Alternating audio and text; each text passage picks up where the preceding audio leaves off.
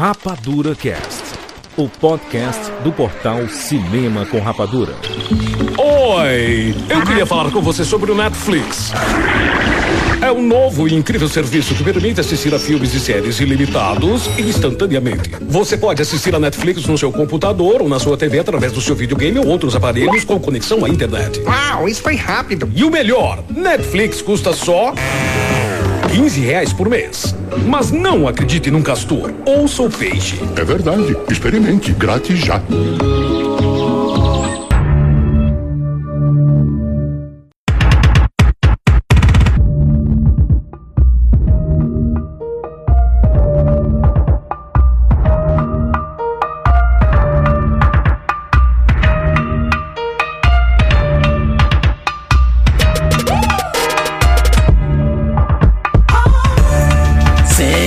Bem-vindo, seres Rapadura em todo o Brasil. E está começando mais uma edição do Rapadura Cast. Eu sou Júlio de Filho.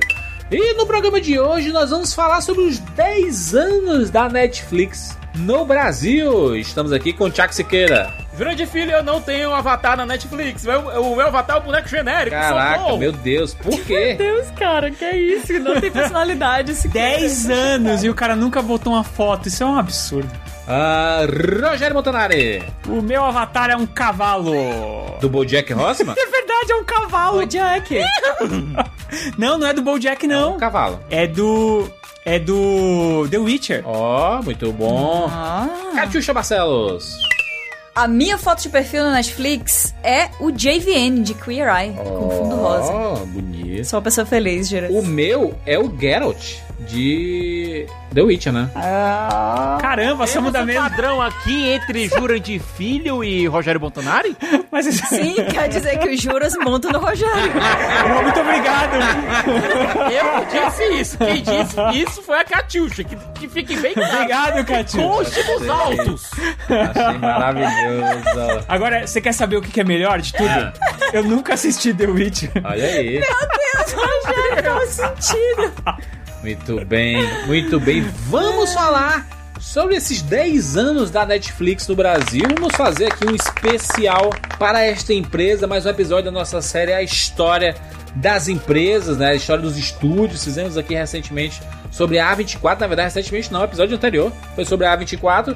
E aqui a gente já, já ia fazer esse podcast especial aqui sobre os 10 anos da Netflix e acabou casando, né? Porque é exatamente na semana que está comemorando esta data dia 5 de setembro de 2011 chegou a Netflix no Brasil. Vamos repassar um pouco sobre a empresa, suas produções, a cara, a transformação que a Netflix causou no mercado de streaming em Hollywood, na forma que a gente consome conteúdo, praticamente ensinando as outras empresas a fazerem streaming. A gente vai repassar sobre tudo aqui da Netflix. É tudo ou é tudo um? Pode ser. Muito bem.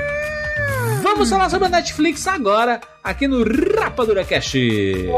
Meu nome é Lucas de Marmeleiro, Paraná, e bem-vindos ao mundo espetacular do cinema!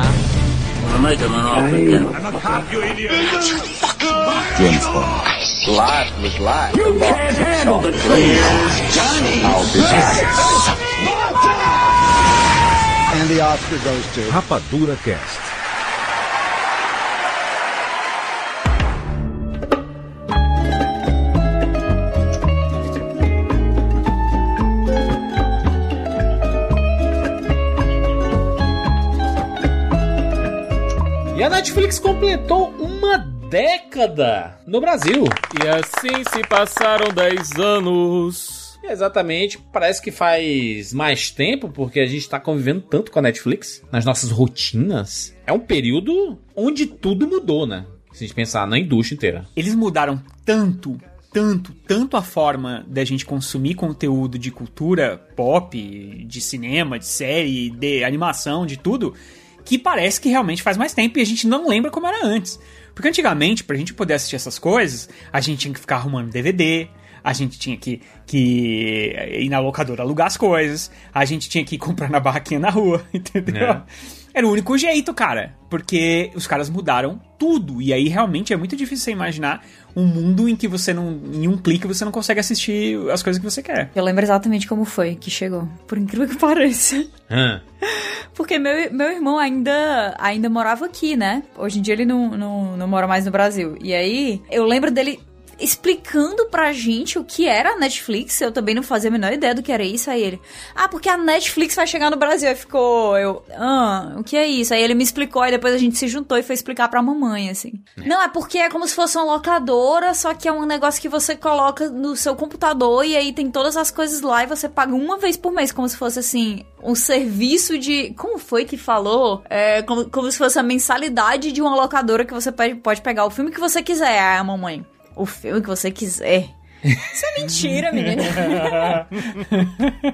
Isso não é verdade. A gente não é sério, é. Mas assim, né? Não vai ter tanto filme, tanta coisa. E hoje em dia, cara, isso é uma loucura. Isso é uma loucura. Até porque a maior consumidora de Netflix atualmente na minha família inteira é a mamãe. Minha mãe também. Doramas? Não, Minha tudo, mãe vê tudo. Tudo. Minha mãe vê tudo. tudo. Tudo. Qualquer Modern coisa que Family, que, o- que o Juro estava falando aí, a mamãe viu em uma semana tudo, cara. Eu não sei como. Minha Ó, mãe 11 também temporadas em uma semana. vê. Minha mãe vê até novela da Globoplay, ela assiste, mano. Tudo, ela assiste tudo. Tudo que você vai ver, ah, já assisti. Já assisti, já assisti. Fica, Caramba! Não, e, e, Rogério, tu falou aí da Globoplay, e é aquela coisa, é um modelo de negócios que veio pra mudar. Tudo, tudo, tudo. A Netflix, ela começou lá atrás, nos Estados Unidos, com uma empresa que, olha, é, você assinava e recebia os filmes em DVD em casa. Eu assinei Certo. aqui no Brasil. Tinha uma, lembra? Netmovies? Netmovies era a Netflix brasileira.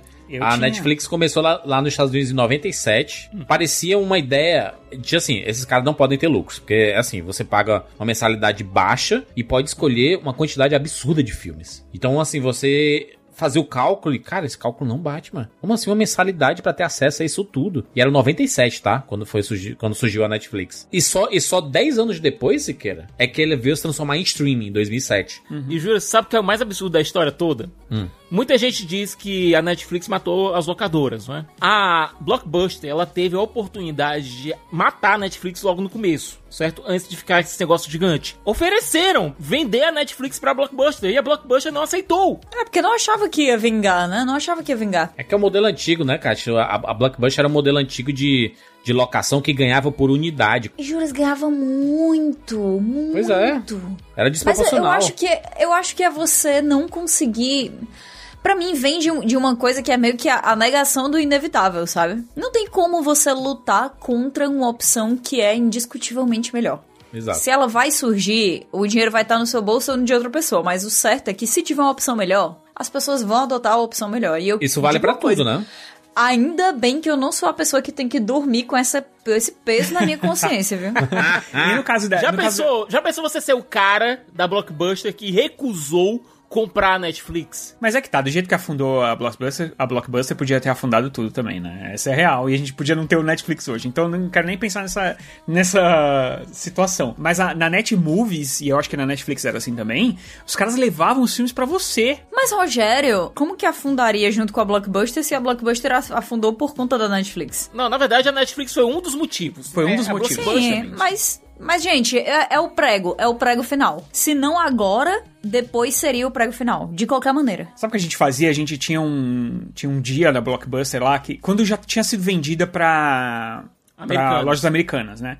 Que teve uma época que, que aqui no Brasil a, a Blockbuster foi vendida, já não era mais é, da, era, já não era mais uma filial da, da, da empresa norte-americana, e quem comprou foi- foram as lojas americanas. Virou Americana Express, né? Que era junto com a. Tipo assim, era, era Blockbuster e Americana junto, assim. Era uma mesma lógica. É, e aí, mas só que a, a Blockbuster foi diminuindo, diminuindo, diminuindo, diminuindo, até virar tipo uma banquinha de, de DVDs.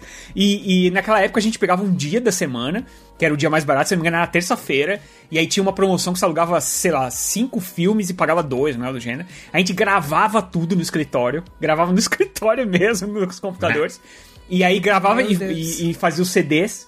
E aí todo mundo assistia os filmes o tempo todo. Era o jeito que a gente fazia. Isso já tava matando, cara. DVD pirata já tava matando. Já tinha muita gente É. digitalizando os filmes, então já tinha como você baixar. Naquela época começou muito o Lost, por exemplo, aquele negócio que Sim.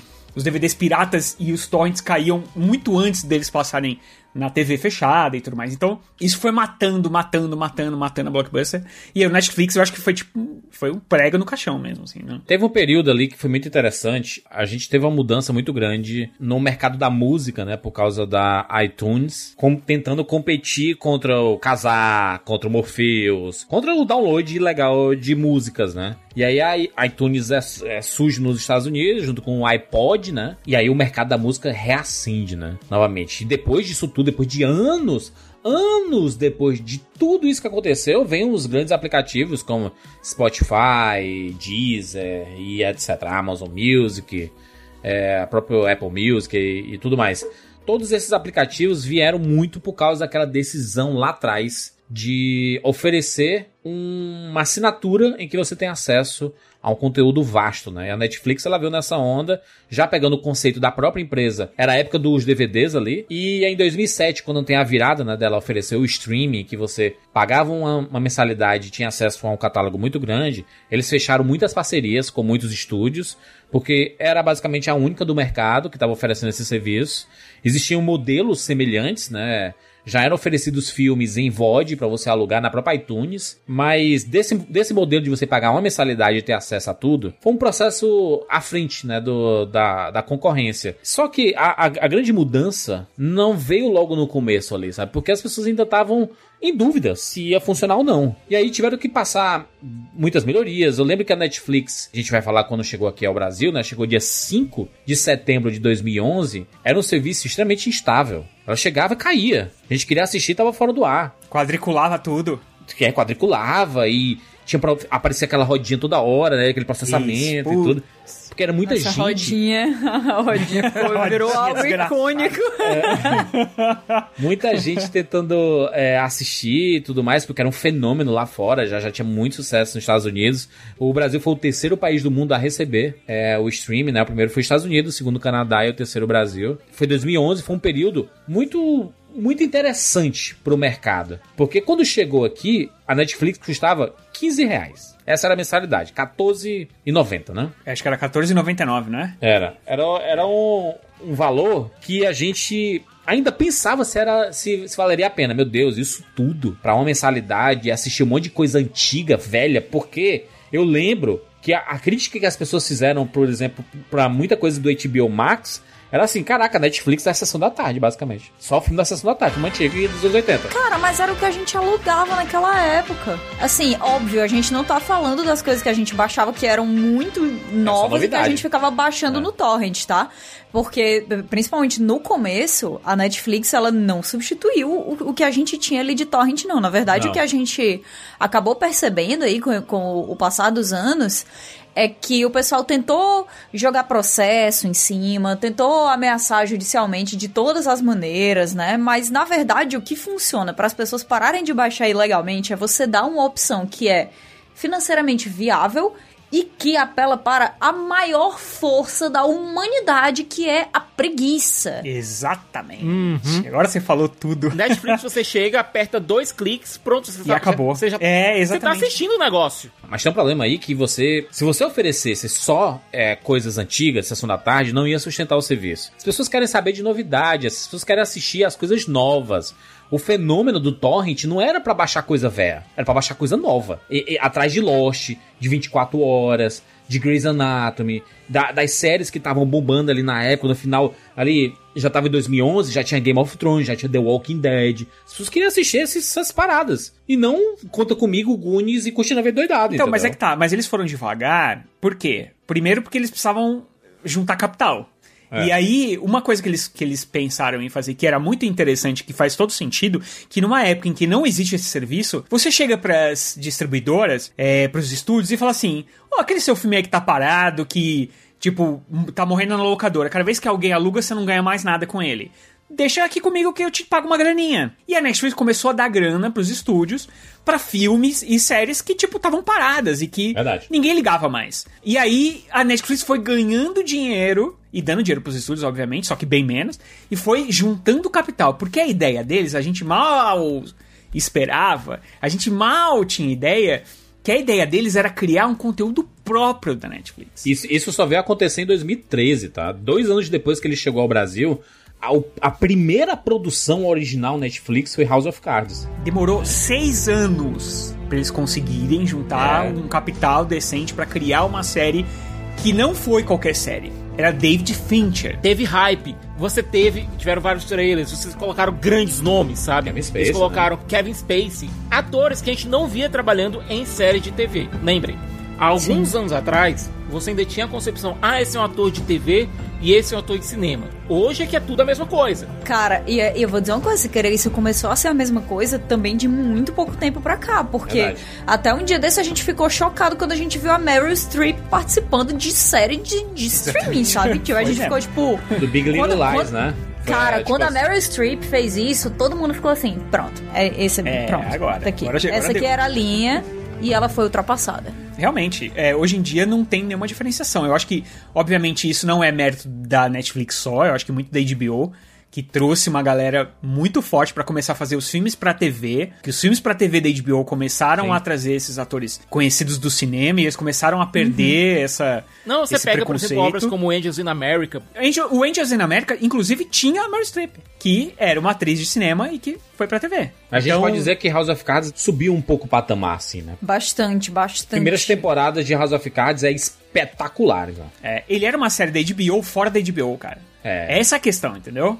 Tinha uma qualidade de HBO. A abertura, a hora que começou. Eu lembro que a primeira vez que eu assisti, a abertura já falava, meu. Quando aparecia o nome do David Fincher gigantesco ali, você já ficava, caramba. E era o Brasil, né? Era o Brasil, basicamente, ali. Tudo que tava acontecendo na política Não, brasileira. a, a- não, a brincadeira que se fazia é. Tá prevendo. Tá perdendo pro Brasil. A gente- Tá roubando, tá roubando o roteiro. A gente, a, a gente vai falar um pouquinho é, sobre construção de marca também, que foi muito importante da, nesses 10 anos que a Netflix está no, no país. O melhor perfil de streaming do mundo inteiro é da Netflix Brasil. Inclusive, se, se, se se você pegar o perfil da Netflix gringa dos Estados Unidos, por exemplo, não chega aos pés do que a Netflix Brasil faz. Perfil do- de redes sociais, né? Você tá falando? Isso, sim, sim, principalmente Ah, do Twitter, principalmente do Twitter. Perfil de rede É maravilhoso. É, do Twitter é, é assim, não, é sem comparações. Inclusive, eles são tão absurdos ne- nesse, nesse negócio que aí eles estão comemorando, né, a parada dos 10 anos, Netflix no Brasil e tal, não sei o que. Eles perguntaram assim: qual foi o primeiro, o primeiro filme que você assistiu no meu streaming? Um cara falou assim: o filme do Death Note. Aí ela assim, e o segundo?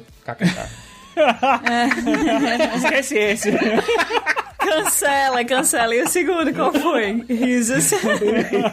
Jura, você lembra qual foi a primeira coisa que você viu na Netflix Brasil? foi algum filme da sessão da tarde. Uma das coisas que me motivou a assinar Netflix foi alguma coisa de série. Eu não sei se Netflix chegou no Brasil com Friends e The Office já. Não sei, não, não, não lembro real. Eu acho que não. Mas eu tenho certeza que foi alguma série que me motivou a assistir. Foi, foi uma dessas séries assim. Eu acho que tinha 24 horas. Tinha 24 horas. Tinha, tinha Grey's Anatomy. O Grey's Anatomy, que foi carro-chefe da Netflix por anos e anos e anos a fio. De- o Desperate Hou- Housewives também era, era carro-chefe da, da Netflix. Também, eu acho que também O. Mad Men também era carro-chefe da Netflix. E sabe qual era a parada do Netflix que era muito interessante? Eu acho que se mantém até hoje, mas só que as pessoas perderam esse interesse. Você nunca sabia qual era o catálogo da Netflix de verdade.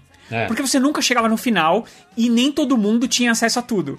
É. E aí, os caras inventavam uns sites lá, uns, uns contra-aplicativos pra você descobrir coisas que, você, que o seu Netflix não aparecia pra você. É, e tinha as tags que eram escondidas, aí todo mundo ficava, ah, é, aqui é o catálogo secreto da sua Netflix que você não tem acesso. Exatamente. né? Ah. E começou a ir tudo por água abaixo, uma vez que os aplicativos de TV começaram a surgir, né? Porque isso tudo a galera fazia no desktop. Não, e era uma coisa que o pessoal ficava no Twitter é, dizendo: Ah, você assistiu isso, assistiu isso, assistiu isso, e, e fomentou uma cultura que em menos de dois anos o pessoal tava falando: Ah, você viu tal filme? Tem onde? Ah, tem na Netflix. Onde é que tem o filme? Ah, tem na Netflix. Virou uma coisa que você colocava em conversa, sabe? Eu acho que demorou até um pouquinho mais, um pouquinho mais assim, é, para entrar no linguajar popular, assim, acho que foi em 2014, 2015, eu diria. Os outros começaram a aparecer e aí o Net- a, a Netflix começou a ficar muito forte, né? Foi antes dos outros que começaram a aparecer. Não, porque os outros demoraram pra aparecer também, né, Siqueira? Foi, tudo Nossa, de, muito. nos últimos, dos últimos 3, 4 anos, basicamente, que chegaram o Oeste. Deram assim, deram assim uma vantagem pra Netflix gigantesca, né? Foi. E, e fizeram a Netflix fazer parte da, do nosso dia a dia. Total. Não, e uma coisa que a gente tem que dizer, que é muito importante da- Netflix, além do sistema, que é o sistema mais fácil e mais eficiente de streaming que existe até hoje, Sim. ele começou. ele- o pessoal da Netflix começou a fazer acordo com todas as empresas de eletrodomésticos que faziam televisão, É. DVD, aparelho de Blu-ray. Cara, você pegava um aparelho de DVD que você comprava por 100 reais e vinha, às vezes, é, é, às vezes não, né? Normalmente vinha ali dentro um aplicativo do Netflix. Se, ele se fosse um aparelho que tivesse acesso à, à internet, você podia assistir Netflix nele. É um botão, Rogério, é um botão das TVs com. Tinha um botão Sim, Netflix. hoje em dia tem. Não, mas na- eu lembro que eu tinha um aparelho, eu comprei uma vez um aparelho de, de DVD, DVD, que ele acessava a internet. Obviamente você tinha que ligar o fio nele, né? Ele não tinha o Wi-Fi. Você ligava o, o, o fio nele e ele acessava o Netflix. E era assim que eu comecei a assistir Netflix na minha TV. Minha TV não é smart, nu- nunca foi. Nunca tive uma TV smart. E aí era o jeito que eu assistia Netflix. Era pelo aparelho de DVD. Esse aparelho ficou na casa da minha mãe por muito tempo e o aplicativo dele só parou de atualizar faz uns dois anos. O aparelho ficou anos funcionando no Netflix. Não, lá. e ah, se a gente lembrar, também tem a questão dos videogames, dos videogames, os acordos. Também nos videogames, claro. Cara, ajudaram muito. É, tinha o, ele, ele vinha já pra você baixar, né? No, tinha no PS2 e no PS3. Tinha aplicativo No PS2 da... tinha. Nossa, Não, cara. PS2 eu nem. Aí. eu nem lembro. Acho que eu nunca liguei o meu na internet, meu PS2. Do PS2 eu realmente não lembro. Eu realmente não lembro do PS2, Tinha, cara. tinha no 360, no Xbox 360. É, no, no No Xbox. PS3 eu lembro, no PS3 eu usava, inclusive. Eu acho que o, prime o primeiro aparelho que eu utilizei na Netflix foi no PS3. Eu tinha o controlão do, do PS3, aquele controle de, de TV que, que vendia pro PS3, eu comprei só pra gente poder usar na Netflix. Cara, a Netflix ela facilitou algumas coisas pra gente aqui no Brasil pra explicar. Tecnologia nem sempre é fácil, né? Tanto que quando a Netflix chegou aqui no Brasil, eu tô com uma matéria do G1 na época, que tem dizendo assim: o Netflix é um serviço de vídeo sob demanda pela internet que, que permite assistir filmes e programas ilimitados em dispositivos como smartphones e TVs conectadas. Que negócio difícil pra você explicar pra uma pessoa leiga, né? Palavra-chave, ilimitado. Serviço de ser um serviço de vídeo sob demanda. Isso é horrível pra você explicar. Por isso que a gente começou a chamar a Netflix de locadora vermelha, porque era muito mais fácil de explicar assim. E outra, ele- eles mesmos popularizaram o nome streaming, né? Hoje fala streaming, as pessoas, ah, é na internet, né? É pra dar play na internet. É isso, pra você fazer na internet. Então todo mundo sabe. Eu, eu lembro que, que os requisitos mínimos pra você poder né, usar a Netflix tinha aqui, ó. É recomendável que o usuário tenha banda larga com a velocidade mínima de 500 kbps. Eu lembro disso, cara, meu Deus. 0,5 mega no caso, né? Meu Deus, olha. Né? Era. Olha, parece pouco hoje em dia, mas não Usei era muito bem com assim, menos não. que isso, eu acho, viu? A gente tem no celular conexão aqui 4G, é 10 mega que a gente tem. O- Eles falavam isso também, não é porque se não tivesse isso você não ia conseguir usar de jeito nenhum. Era o recomendado porque eles não queriam É. também causar uma impressão terrível Sim. na hora que eles chegam no país de falarem o que a gente tá falando aqui agora. Dizer assim, travava direto, era um negócio.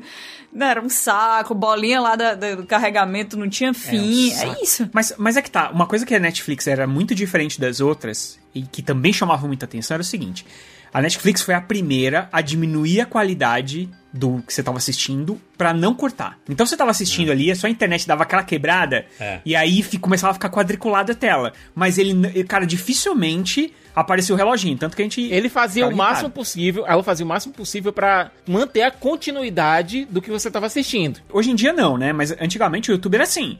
Tipo, você perdia um pouquinho de velocidade de conexão, puf, parava. Aí você falava, putz, grela, caramba. O Netflix não, ele continuava daquele jeito, né?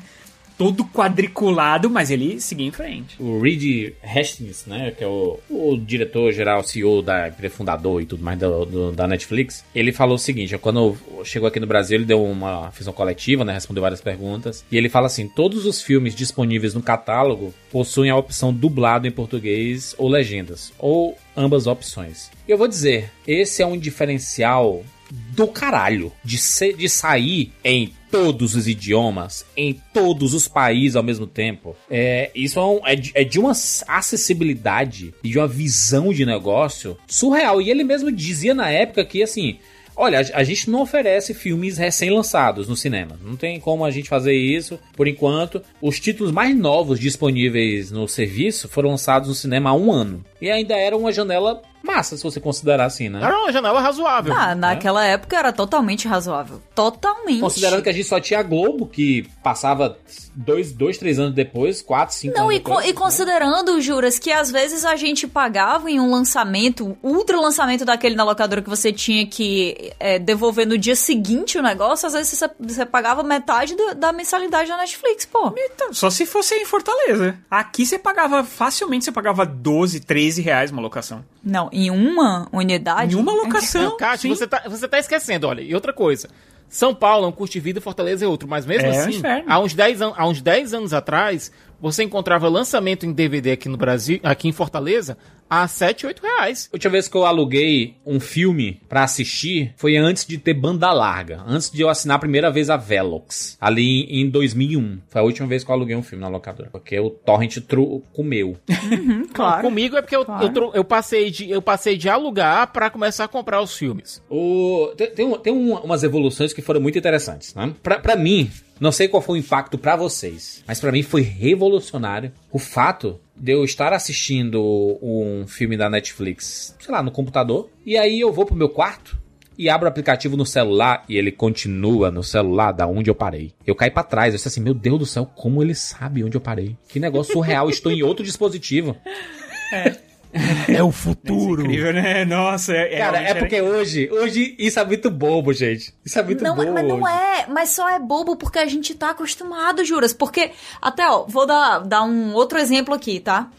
A gente, se você usa um aparelho de celular que seja da Apple e você usa um computador que seja da Apple, você dá Ctrl C no seu celular e aí você vai no computador, É. dá Ctrl V e sai o que você deu Ctrl C no seu celular. Isso é Isso até hoje você fica tipo, meu Deus, pode isso aqui é maravilhoso, é perfeito. E só é porque não tem essas outras opções em outros dispositivos. Então hoje isso é uma besteira, isso da Netflix, porque a gente acostumou. Porque na real, cara, isso segue sendo incrível e sensacional. E o único motivo pelo qual a gente não se perde completamente nas séries que a gente tá assistindo, porque fica marcado lá o episódio que você parou. Se você parou há 5 anos House of Cards, a Netflix sabe onde que você parou. Cara, tinha Exatamente. isso. Por exemplo, se você pegasse o seu DVDzinho e pusesse uma série pra assistir, né? Eu tinha toda a coleção do Friends.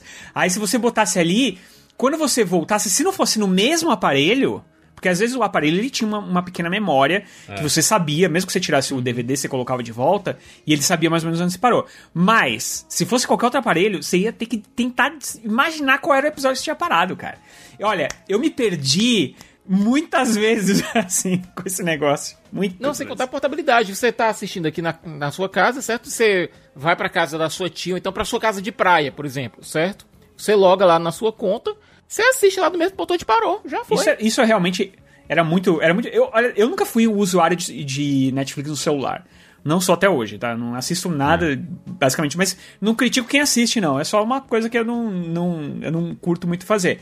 Mas é, eu lembro que quando a gente. Quando isso começou. E, e a Netflix popularizou demais. Não sei se ela foi ela que criou isso, mas ela popularizou demais esse negócio, né? Eu lembro que era propaganda. Você pode assistir aonde você quiser, a hora que você quiser. Tem, entendeu? um, tem, um- tem uma parada aqui no Brasil que é interessante dizer que em 2011 apenas 20% dos usuários de banda larga tinham acesso à conexão acima de 500 kbps. 2011, tá? Quando a Netflix chegou. Mas também coincidiu, entre aspas, tá? Tô fazendo aspas aqui, porque você não toma esse tipo de decisões à toa, né? Coincidiu com um período em que a concorrência e o barateamento dos preços de banda larga começaram a crescer absurdamente. Antes, ter banda larga era muito mais caro do que ali depois, no, no começo da década de 2010, né? Começou a baratear, começou a ficar mais em conta ter um serviço de banda larga com um pouco mais de velocidade, né? É interessante você ver que o serviço chega ao país não à toa. Né? Os caras fazem os estudos, eles sabem o que estão chegando aqui, né? O que vai estrear de tecnologia, que a concorrência vai ter, que vai baratear o serviço e vai impactar totalmente no serviço que ele tá querendo oferecer no país, né? Uhum. E que o próprio serviço dele vai impactar e fazer com que é, é, as operadoras se mexessem para Porque as pessoas falam assim: olha, eu- gente, eu quero mais rápido, eu quero assistir meu Netflix. Como é que, mas como é que faz? Eu pago, eu pago pouco para Netflix, eu pago 14 reais. Mas e aí, banda larga? Eu não posso ficar pagando, sei lá.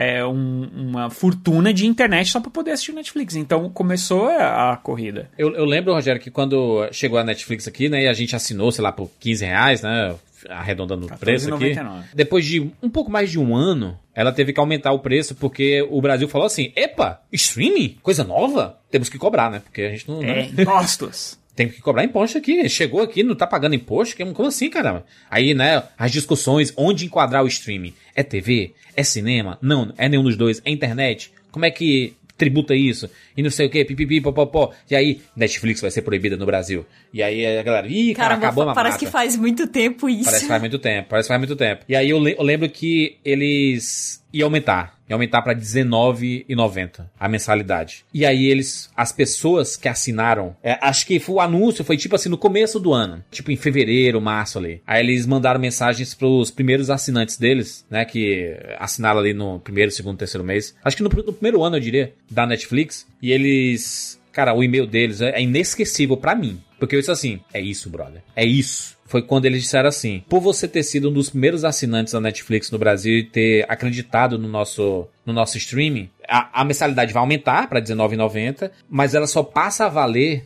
no ano que vem pra você. Aí eu falei assim: o quê? Olha que. Esses K. Esses K estão me ganhando, né? Com esse negócio. Estão me ganhando, eu juro, eu já tava 100% rendido lá. Tava, tava lá. Cara, Então. Eu lembro, eu lembro que eu fiquei revoltado com esse negócio dos impostos. Eu falei, caramba, tudo que é de legal que inventam, meu, vem alguém pra sacanear e acabar, porque eu achei que realmente ia detonar, porque a grande sacada do Netflix era o preço, cara, e tipo, ia, ia aumentar e tal. Mas aí, com esse negócio, e eu também era assinante desde o começo, é, poxa, a gente ficou realmente, caramba, é uma empresa que pensa nas pessoas. É, na verdade, estavam construindo a marca deles, né?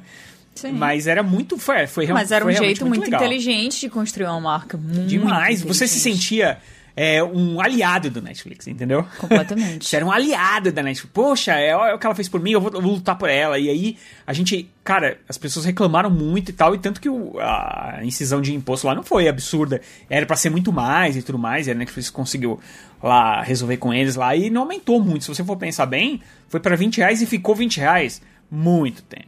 A Netflix chegou aqui no Brasil e a gente passou por muitas mudanças conceituais, né? Porque ela queria ser uma rede social, né? Então, em cada. Não sei se vocês lembram disso. Em cada é, filme, série que tinha lá, você podia deixar uma avaliação.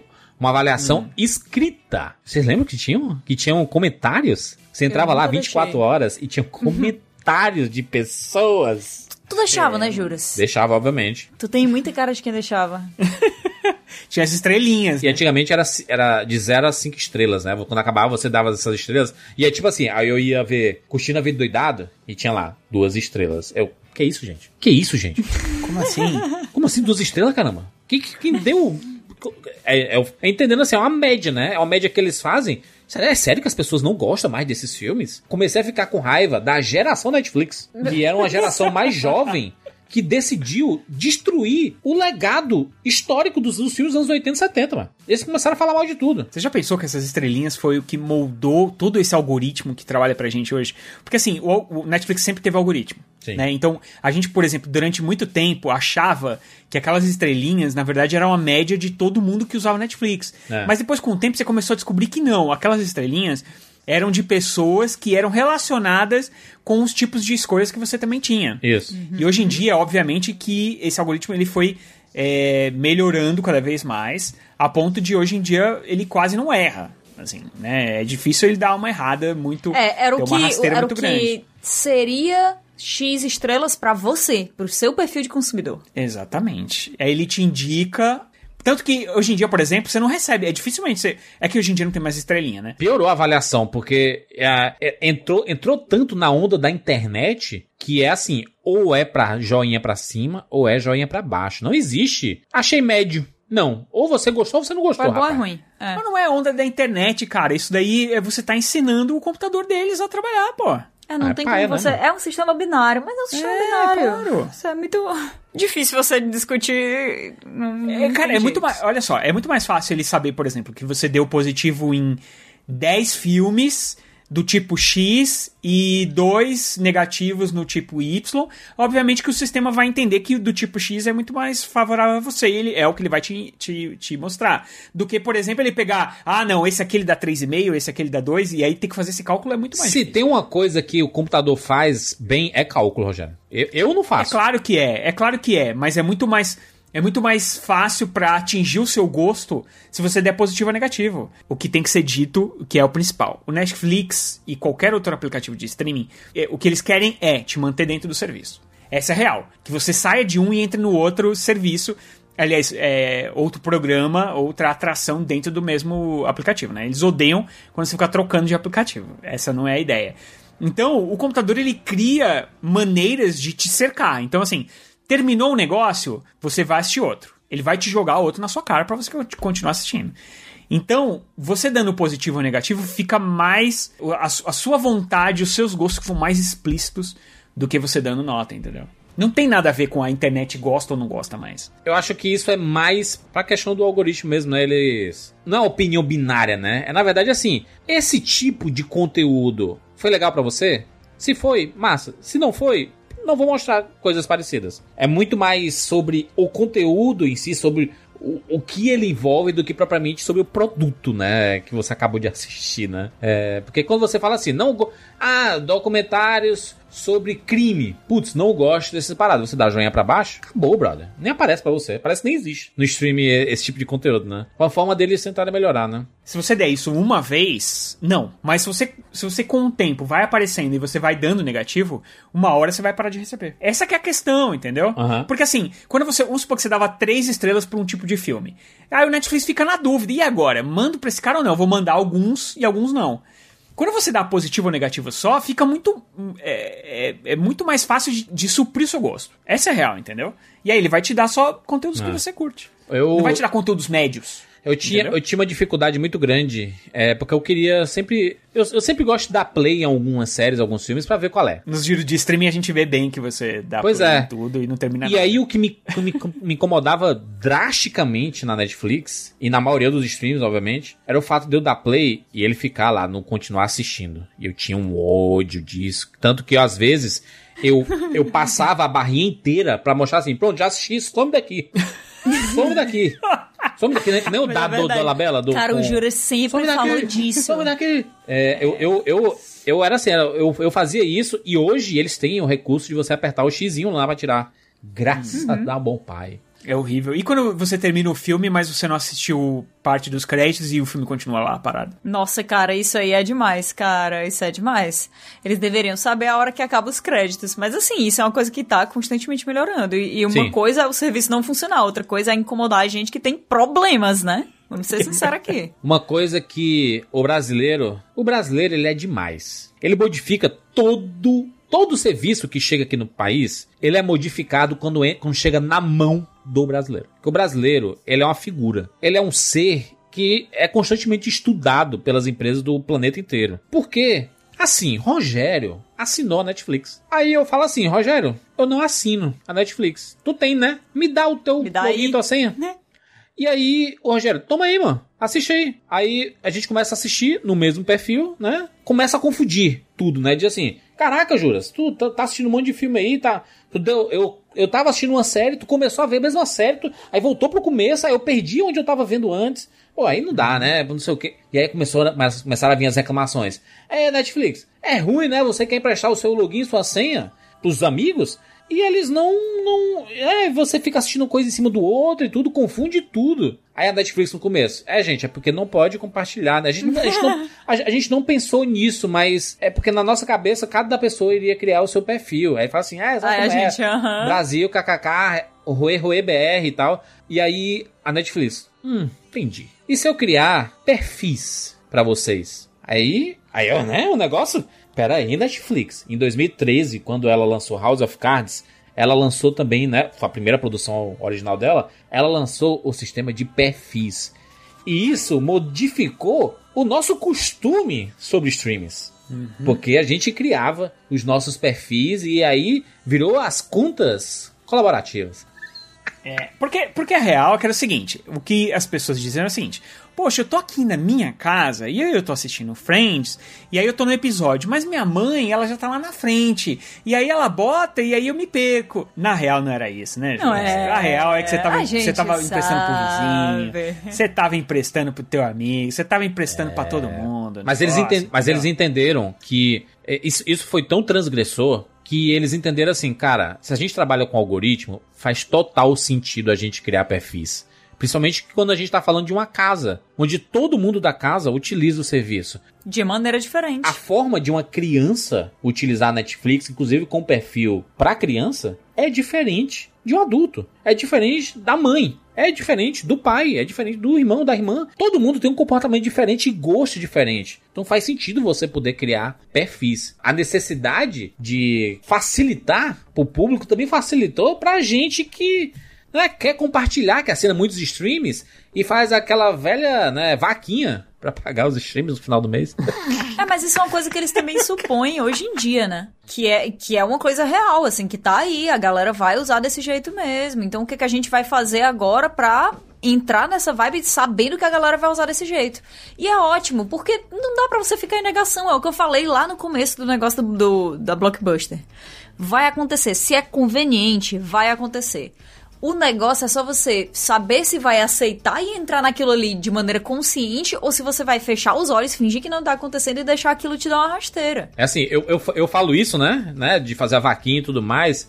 Mas eu sei que eu tô sustentando várias pessoas aí, viu? Ô, ô, gente da família aí, mamãe, minha irmã, meu irmão. Vocês ficam aí, né? Acessando o meu perfil e eu vejo lá as coisas que vocês estão assistindo de vez em quando, viu? Eu olho mesmo. Tô nem aí. De vez em quando eu dou play numas coisas, assim, só pra tu né, entra bagunçar. pra saber. Tu Ah, entra no caraca, perfil da. mano. Não, Eu tô juras. pagando. Eu, Não eu, é e eu dou play, eu dou play numas coisas só pra bagunçar a, a parada. Meu Deus, que pessoa horrível.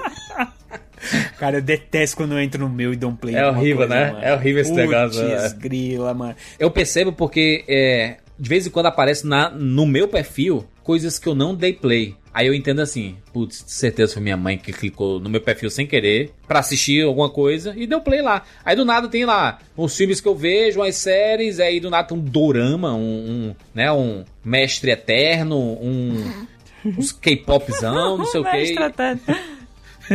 Ali, ali em 2014, a Netflix começou a oferecer conteúdo 4K, né? Numa época que zero pessoas tinham com 4K aqui no Brasil. Sim. Pois é, não tem até hoje. 2014, Siqueira. Ele vai falar de mídia física. 2014, Lá Siqueira. vem o Siqueira. O Siqueira já tinha, o Siqueira tem tudo, mano. Em 2014? Ele vai falar de mídia física. Ele comp... Não, não, não, não, não era assim um 4K ainda, né? Até porque ah, não é só a questão do 4K. Siqueira, também tu teve a TV do- 3D, não teve? Não, eu não tinha saco pra botar aqueles óculos. Pra mim, TV, você chegou, sentou e assistiu. A minha é até hoje.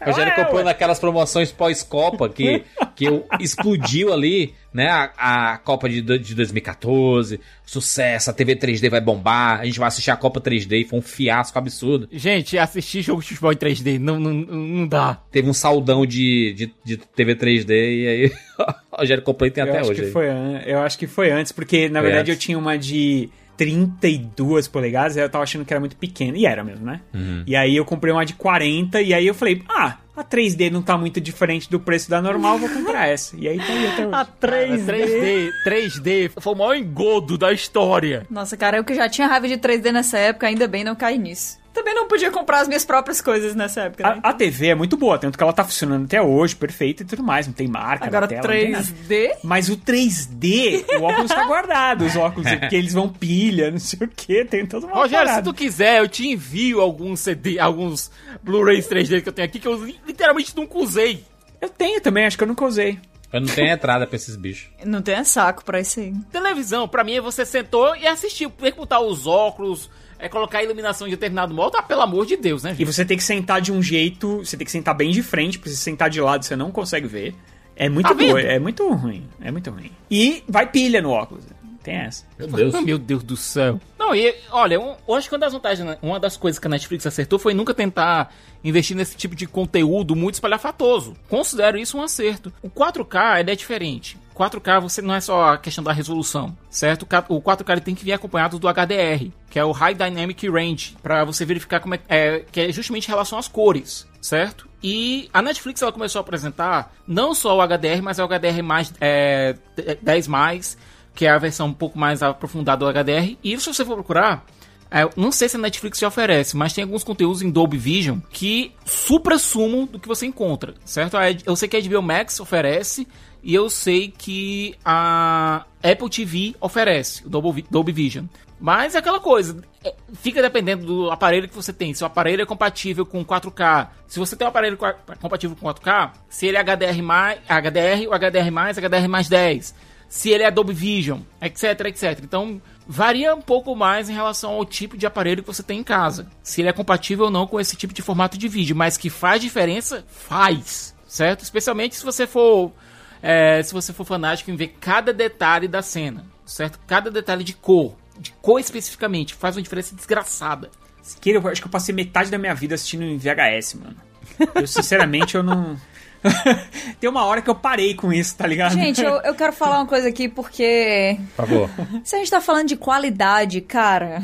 Assim, VHS eu era a não é. Cara, VHS não é nem nada. Eu baixava Chuck em RMVB. É, Todos legendado. nós fazíamos isso, Kat. Até hoje eu acho que eu não vi algumas das minhas cenas preferidas com mais de 3 pixels. é impressionante. Se você não reassistiu, por exemplo, Lost, eu não reassisti o Lost, então metade dele tá com aquela qualidade porcaria, cara.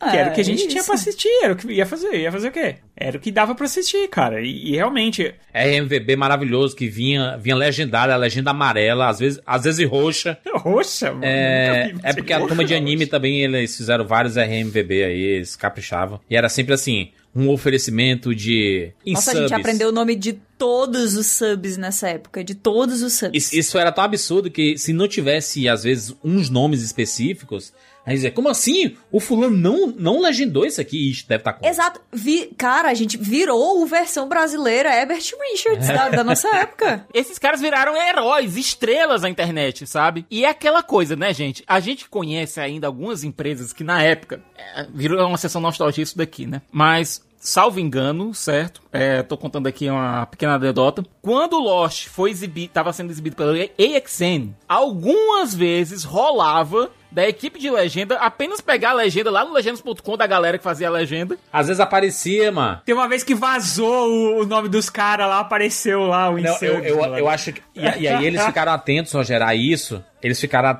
atentos a essa parada de, dos créditos iniciais e finais. E aí o grupo, os grupos de legendas passaram a colocar coisas durante, Durante. as paradas. E aí tinha um perfil de, de legendeiros Legend.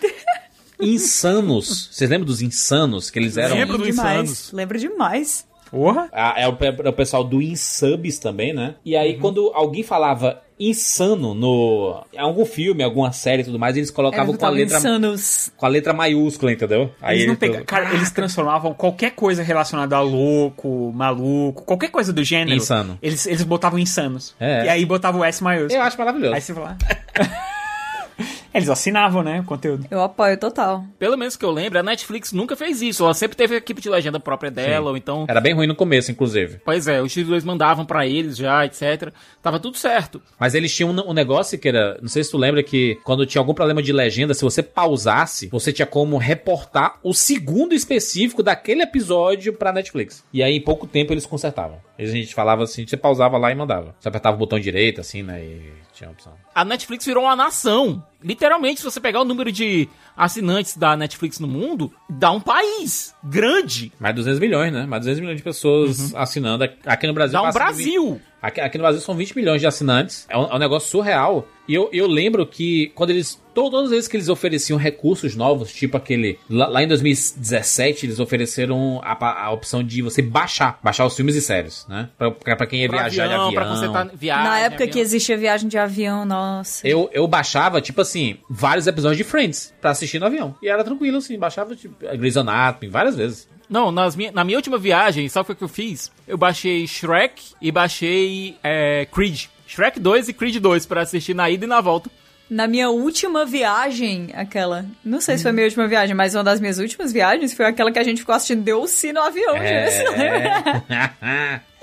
Assistimos vários episódios. Mas isso é bom, né? Porque o... eles entendem tanto a, a necessidade do público. E a galera, assim, cara, não, não são todos os aviões que tem é, não tem conexão. Então como é que É você a pode minoria, possibilitar a? E minoria que tem. é, uma, a minoria, e é uma porcaria também quando tem, vamos falar É, real, vai. verdade. É muito raro, só, sei lá, só, só se for viagem internacional e tal, mas vou te contar um negócio, nas nacionais, me- mesmo você comprando na internet, você tem uma internet porcaria. A Netflix, ela. Tipo assim, o Brasil é um, é um país muito peculiar, né? É um país muito barulhento. É um país que abraça, né? Determinadas coisas. Quando ele ama, ele é surreal, né? Ele invade redes sociais, ele faz tudo. E a gente tava, a gente tava vendo as Olimpíadas, e aí aquela, se não me engano, era equatoriana e tudo, e ela abraçou a Raíssa, a Raíssa Leal, torceu por ela. A galera foi lá no Instagram da menina e deu um milhão de seguidores pra ela. Pra, porque ela porque ela abraçou a Raíssa e ficou torcendo por ela. E é, sabe, o, o brasileiro é assim. Ele anda meio de horda, né? Assim, ele vai todo mundo.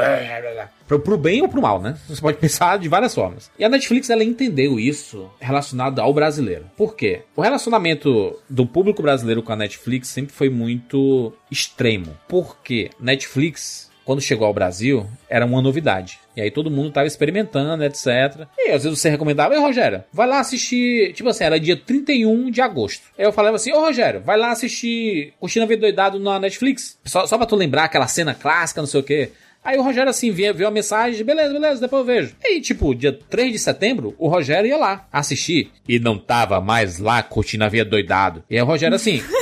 Cara? Não tinha aqui curtindo vida doidado e agora não tem mais? Tem algum problema? Será que é meu perfil que não tá aparecendo e tal? Aí eu ia pesquisar também e não tava mais lá. Isso foi um conceito que a Netflix teve que preparar o mercado inteiro. Ela preparou o trabalho para aliviar pro mercado inteiro.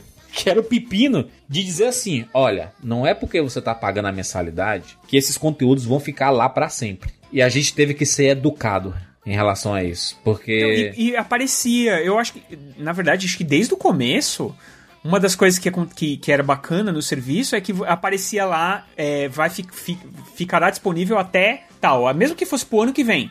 É, ficava, você sabia a data que ia ficar, até quando ia ficar disponível. Hoje em dia Hoje só em dia- aparece quando tá. Vai sair daqui a um mês, vai sair daqui a uma semana e aparece. É que você sabe que as- é, quando sai de um serviço vai entrar no outro, ou vai voltar. Não, não, mas dependendo. Mas no começo, no começo não, não voltava, mano. Sumia e simplesmente desaparecia. E não, porque não existia concorrência. É, não, às vezes é porque eles tinham que renovar. Porque assim, aqui no Brasil, principalmente, há de se dizer uma coisa: existe um problema seríssimo de distribuição aqui. Sim. É uma loucura. Fato. Porque é, às vezes um filme ele é- foi feito pela Warner, mas aí aqui no Brasil ele foi distribuído nos cinemas pela Universal.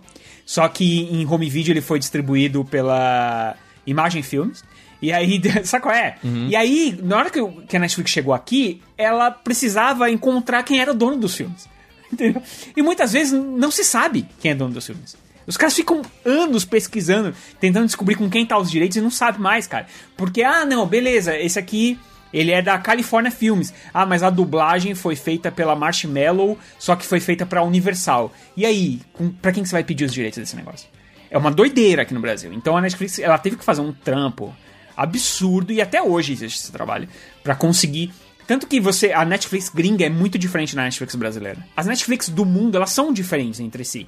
Mas eh, a do Brasil, ela, ela é única. Por, por causa da distribuição, que ela é muito maluca. Vo- Você, você vê a confusão em todos os streams, né? Que, tipo assim, Coringa vai sair do HBO Max pra entrar no Telecine. E aí eles têm que esperar mais de ano pra voltar pro HBO Max. O filme é da Warner. Cara, nos Estados Unidos, nos Estados Unidos teve o rolo todo da HBO Max ter estreado com os Harry Potter. Passaram um mês, saíram, foram pra Peacock e agora estão voltando. Eles estão comemorando que tá voltando pra HBO Max. É um negócio maluco. É porque antes de, de ter esse- o HBO Max, né, foram vendidas muitos, muitas licenças, né, Pra vários streams, que era a forma de você ganhar dinheiro, né? Vender licença pra streaming é você saber que você vai receber uma graninha por um filme que você já fez antes e que tá parado, né? O Friends mesmo, cara, Netflix por muito tempo se, se sustentou de Friends, mano. Friends, Friends e Grey's Anatomy. Friends e Grey's Anatomy, as duas séries mais assistidas do, do serviço, mesmo ela investindo caralhada de dinheiro em um monte de série nova, não sei o que, o pessoal só assistindo Friends e Grey's Anatomy. Friends, e- Friends, é, exatamente.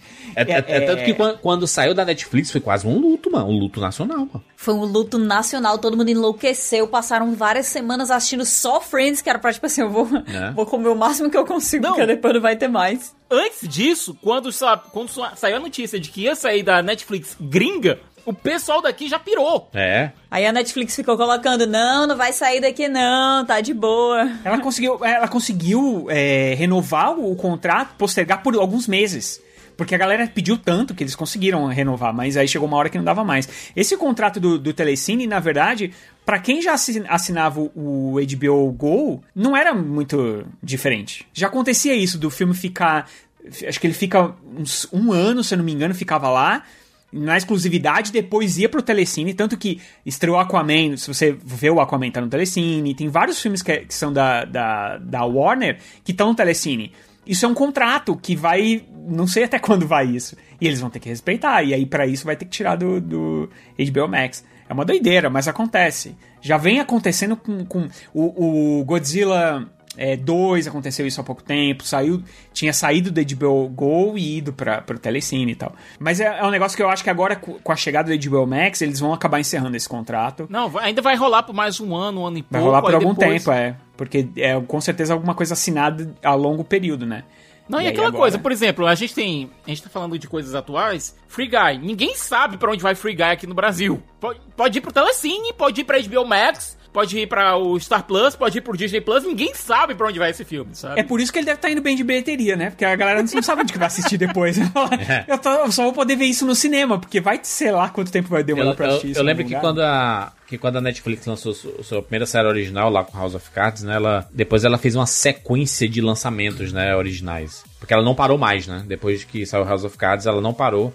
E no mesmo ano lá de 2013, quando saiu House of Cards, foi quando é, chegou na Netflix, depois de um acordo milionário en- entre, entre Netflix e Disney, em que chegou, né? Ao serviço Demolidor. E aí foi que quando a gente começou a ver onde que a Netflix estava metendo a mão, né? De assim, de cara, esses caras eles querem fazer uma parada Mas... um, um- com qualidade, né? Diferenciado de tudo que tem no mercado. É, a Netflix como produtora de conteúdo, não só como um repositório de distribuição de conteúdo, né? Ela queria produzir seus conteúdos também. Com essas séries da Marvel, né? Todas elas acabaram gerando um certo barulho. Principalmente ali Demolidor, Jessica Jones e Luke Cage foram três séries que é, geraram bastante barulho. Principalmente Demolidor, né? Demolidor foi um sucesso descontrolado, assim. E aí, quando depois que veio o Punho de Ferro e Defensor, já era na época galhofa Aí da Netflix. tava- né? aí já tava Não, aí a gente já tava falando mal das séries. É. Na verdade, assim, foi punho de ferro, cara. Punho de ferro desandou. O pessoal da Marvel que tava produzindo, a, produzindo as séries meio que deu uma espirocada ali, né? Muita coisa sendo, sendo feita, né, ao mesmo tempo. É, eu, eu, eu, eu entendo. Briga interna entre eles e tal. Muita, muita, muita coisa rolou ali, sabe? Cara, eu, eu não sei. Eu, pra mim, já a segunda temporada de Demolidor já. Cara, eu gosto da segunda temporada de Demolidor. O problema é que ela, do meio, ela começa sendo uma coisa, ela termina uma história e do- depois do meio pro final vira outra coisa. Aliás, isso é uma recorrente dessas séries da, da Marvel Netflix, né? Porque o, eu lembro que o Luke Cage também. Metade da temporada era uma coisa, tinha o Cottonmouth lá, que era um baita Cara, do vilão. Luke E ele- Cage, a primeira, a primeira temporada de Luke Cage morre junto do Cottonmouth. Putz, é incrível, cara. Porque aí a hora que ele morre, acabou a série. Ficou, virou uma doideira e É, a, tal. impressão que, a é. impressão que dava é que eles não sabiam o que fazer com o roteiro depois de um certo Exato. ponto. Exato. É, E assim, é uma coisa que, que a gente tem que falar. é, eu só falei isso aqui várias vezes hoje, né? É uma coisa que a gente tem que falar. Mas, desculpa a repetição. Mas uma, uma coisa interessante dessa, da, que mudou com o tempo é que a Netflix no começo ela tinha esse negócio de, das séries ter, terem. É, 13 episódios. Muito, 13 episódios. E isso desgastava demais o conteúdo da Netflix. Sabe por quê? esticava, Ficava né? uma barriga, cara. Esse negócio do Luke Cage é isso. Já foi, mas, mas já foi um, um melhoramento pro universo das séries, que eram 24 episódios, né? Então, é, já, já foi a metade, né? Metade ali, metadinha. Não, foram, foram duas grandes evoluções, certo? Primeiro, você ter é, séries com 13 episódios, ao invés dos populares 22 a 24 episódios. E outra coisa, a duração dos episódios era variável. Você não estava preso àquele formato de 20 minutos ou 40 É. minutos. Sabe? Os episódios tinham- podiam durar o tempo que forem necessários pra contar É, a o- história. mas esses da Netflix não, eles eram ainda engessados, porque eu acho que eles vinham dessa ideia da TV. Eles diminuíram, mas a TV também já vinha, já vinha diminuindo, o- a HBO já vinha diminuindo. Não, mas aí Ah. é que tá. A maioria das séries que a gente assiste aqui, que vem pra cá, pelo menos que vinham pra cá, eram de TV aberta. Então eles estavam presos. 42 minutos. Ah, sim, naquele negócio dos 24. Não, eu sei disso. 24 ou 42 Ou minutos. né? 42. Uhum. É, é porque a Netflix, ela, ela meio que começou a, a mesclar a ideia da HBO, que era uma coisa de TV fechada nos Estados Unidos, e, começou a, misturar com o negócio da TV aberta americana. É, Mas aqui é muito difícil você largar isso, porque, gente, é uma marca hábito, né? muito grande, é um hábito muito grande. A gente aprendeu, assim, a gente é, cresceu e compreendeu, se acostumou completamente que série só tinha dois tamanhos, porque era o que a gente estava acostumado a caber dentro da grade da TV, que era toda planejada para caber comercial, que era toda planejada para um monte de coisa que depois de um tempo virou completamente obsoleto. Só que aí a gente já tinha entendido aquilo ali, né? E pra você é, destruir esse molde, primeiro você tinha que ter certeza absoluta de que aquele conteúdo jamais precisaria ser vendido para uma emissora depois, né? Que o seu modelo era o que ia ficar eternamente. Segundo, você tinha que acostumar o público de novo. Você sabe que essas séries, elas passam em, em canais da TV a cabo, você sabia? Essas séries da Disney, da, da Marvel, elas passam em alguns canais de TV a cabo. Eu tava vendo e falei, caramba, como assim, Mas cara? é porque assim, é, também é muito complicado você fazer, por exemplo, o que a gente tem hoje em dia, que a gente tava conversando de Ted Laço, né? Ah, os episódios têm 30 minutos. Mas aí tem um episódio lá que ele tem 46, porque precisou. Aí É, tem e um. tudo bem. É tipo assim, às vezes, pra gente tá tudo bem. Mas às vezes a pessoa tá lá no almoço e ela tem 30 minutos de almoço e ela vai lá e se planeja. e é, é tudo é costume, né? Mas pra mim faz todo sentido, porque você tem que ter o tempo perfeito pra contar a história daquele episódio que é o que você tá precisando. É a melhor maneira de você fazer série. É igual na época que a gente tinha série com, com temporada de 20 e poucos episódios, pô. Né? Cara, 24 episódios. 24, sendo que um era duplo, então eram 25. Meu Deus, era um arrastado inacreditável. A história não andava, nada acontecia. Você ficava de saco cheio, mas não tinha opção. Vai fazer o quê? É. Mas eu, eu acho que esse negócio aberto, do né? tempo do tempo maleável, ele veio com Game of Thrones, não foi? Game of Thrones que começou a malear não, cara, esse Game tempo. Of, é, Game of Thrones, ele, a maioria dos episódios tem o tempo certo, mas alguns Então. episódios que ela achava necessário, bota em uma hora. Bota uma hora e dez. Então, mas é porque antigamente, quando você queria que um episódio fosse esticado, você botava dois. Você esticava ele em dois, né? Você botava ali um continua e continuava no próximo.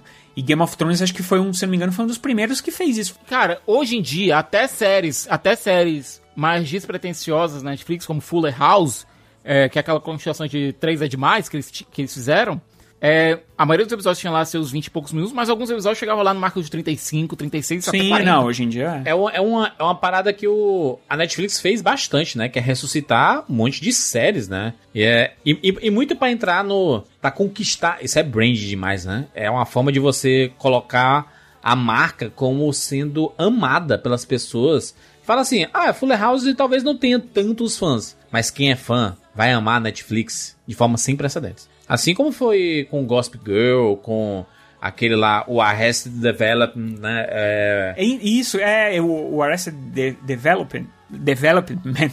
Caraca. Development. É, Arrested Eu tô te falando, eu Development. entendo inglês, mas eu não sei falar. É foda, tá minha língua trava. Arrested Delo... Development. Já, já, tanto faz, vai. Boa demais, Esse cara. negócio aí, bota isso, pode botar no podcast. não. Development. Development. Development. Development. É. Hum, Eles agora trouxe- monta aí, era uma- Joel. era uma série que tinha morrido e, e os fãs, cara, brigar, cara, como os fãs queriam assistir essa série de novo e tal. Ah, e a Netflix é foi lá e falou: Eu sou amigo de cara. vocês e trouxe, trouxe de volta. E aí quase ninguém assistiu o troço. A mãe Netflix traz, aí a galera, ah, não, era só isso, eu queria só aperrear, obrigada. Mas mesmo assim continuou. Foi todo atrapalhado o desenvolvimento. Ele, Foi. o pessoal tava todo com agendas diferentes. Aí tiveram que fazer de um modo em que os atores fossem se encontrar a modo, ah, nos tempos que dava certo e tal. Foi, É, foi. Mas teve também um rolê desse com, com Sense8, né? Sense8 só teve a conclusão da história por causa, do, principalmente dos fãs brasileiros. Que encheram o não saco foi, da assim, Netflix. não foi assim uma conclusão assim Mas muito teve algo, né, conclusiva, Siqueira? Porque você simplesmente cancelar, que, é- que foi outra parada que a Netflix fez o serviço pra todas as outras. Enquanto os, o- as TVs tinham um maior problema porque isso queimava o filme deles, a Netflix carregou vários deles nas costas, assim, dizer assim, cara, é isso, algumas histórias não vão continuar. E aí as pessoas ficaram, ficavam com raiva, odiava, cancelava a Netflix. E não sei o que e tudo mais. Aí um mês depois voltava. E, né, e aí voltava e pa- passou, passou o ódio, passou. E aí você continuava. E a Netflix como que antes era a salvadora das séries e que renovava temporadas de séries que você diz assim, por que que renovou? Não sabemos, mas vai continuar. Uhum. E um monte de série legalzinha, ela simplesmente cancelou. Não, e aqui no Brasil, aqui no Brasil a gente teve o caso daquela. é, tá- ninguém tá olhando. É, que é do Daniel Rezende. É. Que ganhou prêmio pra caramba lá fora, certo? Mas na hora de renovar a segunda temporada, cadê, né? A primeira série brasileira foi aquele 3%, né? Era um período em que os serviços de streaming tinham por obrigação produzir conteúdos nacionais. E esse, esse, esse rolê não existe mais. Eles produzem se eles quiserem. Mas É, mas Pra- Que é inclusive uma, é, é uma perda enorme, né? é absurdo. eu é- acho é- ruim, eu acho ruim. É mais uma isso, é- perda isso é pra- uma coisa pra- que a gente tem que a gente tem que falar, porque beleza, pode ser que não seja a sua série favorita, essa série brasileira aquela série brasileira que estreou e tal, mas é a nossa cultura, o nosso jeito Sim. de contar histórias e é legal que isso esteja no maior serviço de streaming do mundo, cara. Isso- e é espalhado pro mundo todo. O mundo É- é- inteiro, no mundo inteiro existe isso. Na França, você é obrigado a fazer. Vários países da Europa, você é obrigado a ter conteúdo local Sim, nos streams. E não só no stream, na- no cinema também, tá? É obrigado. Cara, isso, isso fortalece não só a nossa cultura, como o audiovisual, todo Local. o trabalho do audiovisual local. É? Porque, Totalmente. cara, onde, tipo, se, se, infelizmente, se essas empresas não forem obrigadas a fazer esse conteúdo no, Não no país, ela não Simples. faz, porque é muito mais barato fazer em outros lugares. É, às vezes, mas a- entendeu? a- Então- nem sempre, né? Às vezes aqui no- fa- fazendo no Brasil é barato, sim. E só que a Netflix é um desses streams que estão percebendo que fazer produção nacional é interessante porque tem algumas atrizes e atores que são muito famosos, muito famosos. E eles chamam o público. A Larissa Manoela dessa, é, ah, ela não é mais obrigada a produzir conteúdo nacional. Mas, brother, ela vai produzir com a Larissa Manoela sim, com a Cara, Maísa, vai A produzir. Larissa Manoela, ela produziu alguns. Alguns conteúdos feitos pela Larissa Manoela foram mais vistos no mundo da Netflix, sabe? Pois é, então, sim. Pois é. tem peso. Não, eles estão contratando uma pancada de. Porque assim, o Netflix, como ele- nesse tempo, nesse período que ele foi obrigado a fazer, ele, apre- ele aprendeu a fazer aqui no Brasil. Ele, A ele, Netflix ele é uma menina, descobriu produtores. aprendeu muito bem. Netflix é uma Aprendeu. menina. Por que, que tá falando ele, mano? Não, ela aprendeu a trabalhar com, com as produtoras nacionais e escolher essas produtoras e escolher o elenco. O, o Bruno Gagliasso é contratado da, da Netflix, cara. Sabe? O, é, tem uma pancada de gente aí que é, vai fazer conteúdo que vai aparecer ainda e que vai fazer muito sucesso. É sucesso. Não só aqui no Brasil, como no mundo. Sucesso, Isso é sucesso e barulho, sabe o que foi? Narcos, com o Zé Padilha e o Wagner Moura, rapaz. Não, mas sabe um que a gente pulou que a gente não pode pular? Ah. Que foi muito importante? É o Orange, Orange is, Orange the, is the New Black. Ah, caraca, quando começou Orange is the New Black, meu Deus, Foi foi, uma loucura. Foi, Foi uma foda. loucura. a primeira temporada, ela já era muito forte, assim. Caraca, as atuações, a história era maravilhosa e a gente... Porque a gente cresceu com várias coisas, várias séries que mostravam, aspas, realidade, né? Mas assim, que tentavam retratar a realidade dentro do sistema prisional americano masculino. Tipo Oz. tipo, Tipo Prison Oz, Break. nossa. Ex- tipo Prison Oz, Break, tipo exato. Prison Break. Orange is the New Black também era bem lúdico, é, corremos, né? Era a prisão de mínima segurança e mais irreal do mundo. Então, Porque, na verdade, ela era- era um pano de fundo só para pra histórias de mulheres muito diferentes entre si, né? Mas não é, porque parecia isso. Parecia lúdico, parecia leve, parecia simples. Até que alguma hora ele vai lá e puf, te Ah, pega. sim, ele, ele vai no... Ele vai E aí, no de repente, fica realista demais. E aí, de repente, fica pesado demais. E aí você se toca que aquilo ali que você tá vendo é uma coisa que vai deixar você com, com, sabe, aquele nó na garganta e que você vai lembrar daquilo ali pra sempre. E as, as atuações em Orange is the New Black, elas precisam ser reconhecidas, assim, porque, cara, é uma coisa que vai ficar marcada ao longo dos anos. Fora que a gente teve o aparecimento e a- o estabelecimento de várias atrizes negras americanas aí que, assim, deram aula! Aula! Fora a Laverne Cox, que é uma, uma mulher trans e que ficou em um papel extremamente importante em Orange is the New Black e que, espero eu, ela tome aí Hollywood inteira, porque a mulher é muito boa. Não, é um elenco maravilhoso e eu acho que é uma série que tem, tem algumas temporadas que dão uma tropeçadinha? Tem. Mas a maioria é incrível e, cara, vale muito a pena assistir até hoje. é uma série maravilhosa, assim, eu não, não tenho que não tenho que dizer, é uma das melhores, na minha opinião, uma das melhores produções da Netflix até hoje. É, quando ela entrou nesse rolê de fazer produções originais, ela começou a buscar, assim, vamos produzir conteúdo de grande qualidade. E aí, é, pode, pode pegar todas as séries originais do começo ali, 2013, 2014. É sempre uma qualidade zona absurda. E depois eles perceberam que, cara, a gente precisa fazer mais. A gente precisa de mais porque estamos perdendo muitos conteúdos. Então, as licenças não estão renovando, estão ficando muito caras. Netflix, por muito tempo, deu prejuízo, né? Até hoje dá prejuízo, porque eles estão sempre. Re... É, você vê assim, como é que pode né? a Netflix ter 200 milhões de assinantes e dar prejuízo? É porque toda a grana que entra, eles reinvestem. Tem muita produção. Então, é. é... Tem muito empréstimo para pagar também. Né? Exato, tem muita coisa para pagar e os juros come e etc. Mas eu acho que em 2015 a gente teve uma virada de chave pra Netflix que foi surreal. E virou tipo assim, é o algoritmo deles bombando, explodindo e eles entendendo que o público queria esse tipo de conteúdo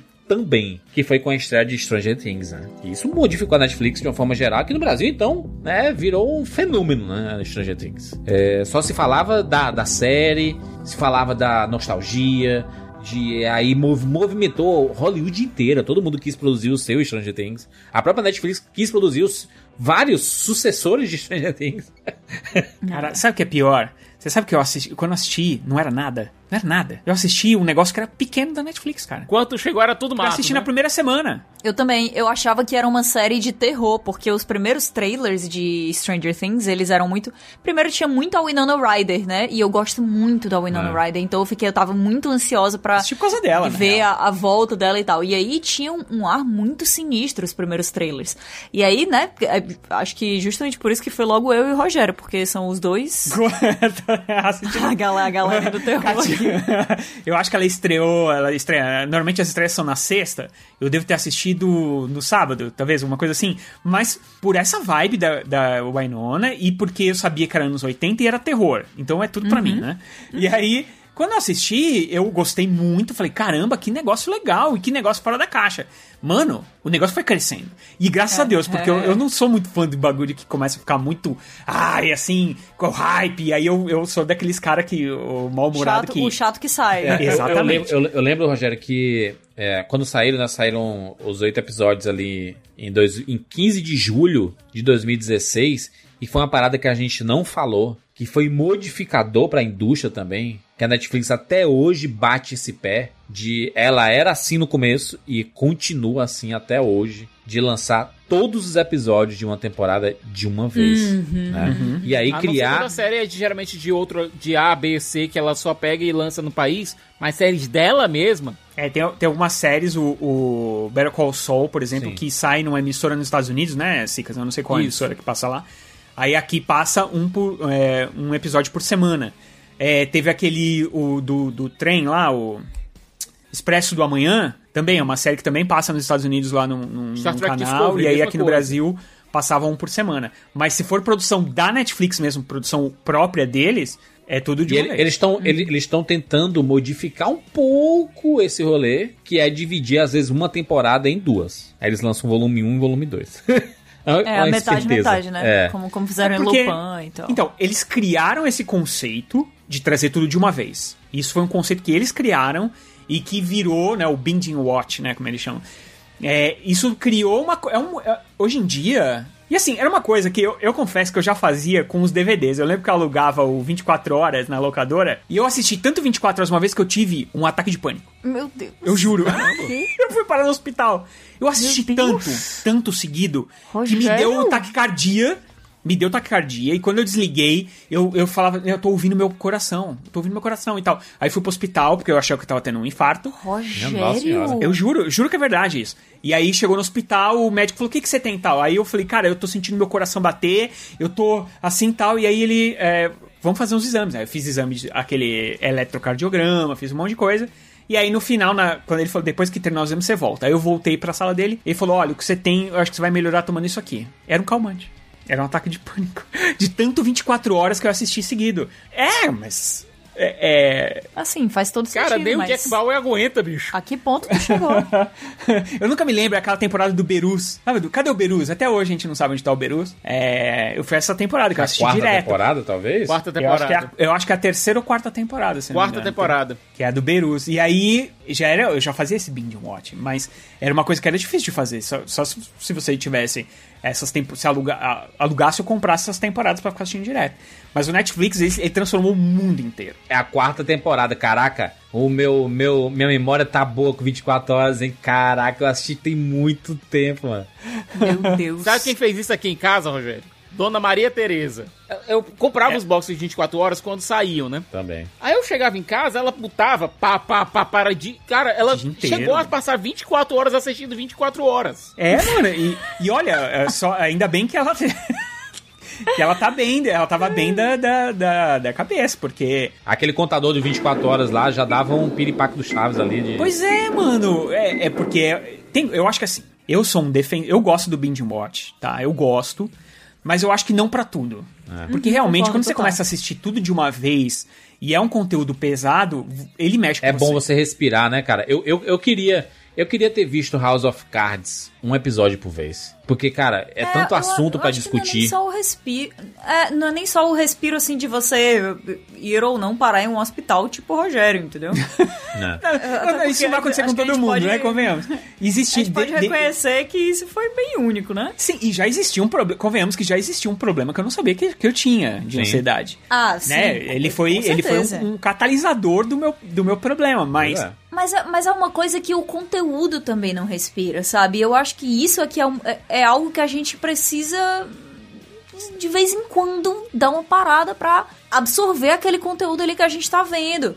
Parar pra. Como é que a gente se sente em relação a esse, aquele personagem. Por exemplo, tem umas coisas, cara, que eu fico assim, brother, a pessoa que maratonou isso aqui de uma vez, como que ela tá, sabe? Tipo, Ozark. Como que a pessoa tá? Não sei como. É, Peraí. o, o próprio Breaking Bad também. O próprio que- Breaking é. Bad. Que assim, beleza. ah, tem muitas pessoas que curtem a coisa da maratona, mas eu acho que de vez em quando, assim como eu acho que tem certas séries que não funcionam de jeito nenhum em, em modelo semanal, só funcionava quando era realmente a única das opções. Tipo assim, ah, He-Man, é, She-Ra, vai lançar um por semana. Um por semana? É pouco. Ninguém precisa disso, entendeu? Não faz sentido, isso não vai chamar atenção. Eu acho que o próprio House of Cards, ele foi feito pra ser pra você assistir direto. Então, por exemplo, tem muitos episódios ali que não tem cliffhanger, Não tem gancho, que né? não acontece muita coisa. E aí eu acho que se fosse uma, uma série que você fosse assistir um por semana, você ia ficar bem bravo com a série, tá ligado? Que te, ia ter momentos que ia falar, porra, esse episódio aqui não é nada e tal.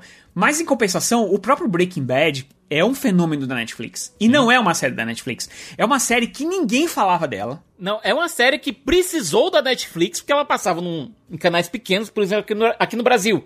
Passava num- em horários absurdos e não tinha muito no. XN passava. Pois é, em horários que ninguém lá dava bola. Aí chega, entra na Netflix, o pessoal começa a assistir e começa a recomendar, um recomendar pro outro, recomendar pro outro, recomendar pro outro, e virou um baita sucesso. E é uma série que a Netflix apoia pra caramba. E o engraçado é que ela explodiu muito no final da quinta temporada, começo da sexta, né? Pois É, é. o, Vin- o Vince Gilligan, ele, ele, ele fala em entrevistas. Ele, ele, é, ele fala que é isso mesmo. Tipo, era uma série pequena pra pouca gente e que quem assistia achava incrível, fantástica. É, eu, por acaso, tinha assistido. E eu achava incrível, fantástica. E era uma daquelas séries que você fica falando pra galera, cara, você precisa assistir isso. Mas aí o cara olha na, na capa do, É, do, do DVD e aí tem um cara de cueca e uma arma na mão. Aí você Não, o não, fala, cara, "Porra." o pai do Malcolm, o pai do Malcolm. E assim. e com aquela. E ele tinha uma cara de bobo no, no começo da. Principalmente na primeira temporada, né? Que é esse pôster clássico dele de cueca e tal. E, e o primeiro. É uma daque- daquelas séries também que o primeiro episódio não reflete o que você vai ver no resto da, da- das temporadas e, e da série. Mas é um piloto muito bom. É um muito bom, mas é muito bom, maravilhoso, mas não reflete o que você vai ver no resto da, da, da, da série toda. E eu lembro que, cara, quando chegou na Netflix, aí todo mundo começou: Ô, você já assistiu essa série aqui? Breaking Bad, né? Que eu tô com Better Call Saul na cabeça. Breaking Bad e tal. E eu, porra, eu já assisti isso faz um tempão, tá ligado? E aí a galera pirou, e aí a série ficou tão famosa que a última temporada.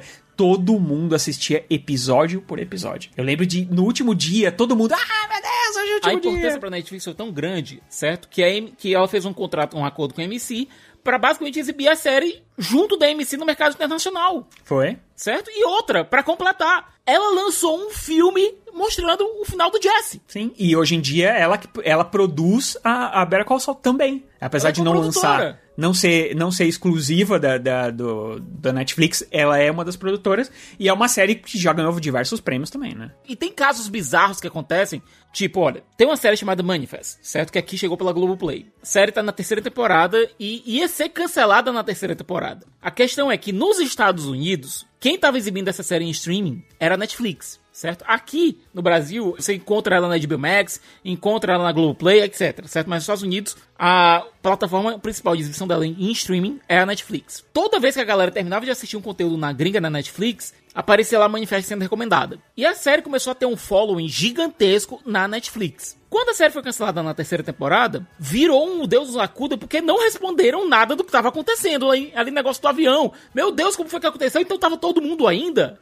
Meu Deus, o que é que aconteceu? Vão deixar a gente sem final de novo, é isso? E começaram a encher o saco da Netflix pra Netflix ressuscitar a série. E o que é que acontece? A Netflix resolve ressuscitar a série, fazendo uma temporada de 20 episódios pra terminar logo tudo de uma vez. Só que aí fica aquela, aquele negócio. É, essa situação ainda não foi resolvida no mercado internacional. Mas como é que vai ser aqui? Porque, tipo, aqui no Brasil, a série é da HBO e da HBO Max e da, e da Globoplay. E essa última temporada, como é que vão fazer? Sei que tem uma série ali que foi lançada em 2015 pela Netflix e envolvia o fenômeno que tinha sido José Padilha e suas tropas de elite e o seu Wagner Moura. E Narcos foi lançado no Brasil. Você vai aí? Óbvio que eu Vai vou. aí. Por quê? Tá errado? Não, não tá errado. Não foi isso que aconteceu em 2015? Não saiu uma série Narcos do José Padilha com Wagner Moura? Não, eu tô, eu tô falando do Zé Padilha, cara, porque aí a gente vai ter que ir pra outro vespeiro também, né? Não, é só se você quiser falar sobre a parte política dele, que não é o caso aqui, a gente tá falando da série, não. Não, mas a gente vai ter que falar do mecanismo, né? Ah, não, claro que vão falar, óbvio. Então pronto, ué. O cara faz o bagulho, tem que falar, ué. Claro, mas Não sou eu que fiz, foi ele? eu não entendo qual é o medo do Siqueira em falar alguma coisa aqui, porque não tem nada ah, demais Não, aqui. de É, não é medo nenhum, não. E eu não tô devendo nada pro José Padilha, até onde eu sei. Também não. Ele que tá devendo pra gente. Cara, Narcos, que sucesso,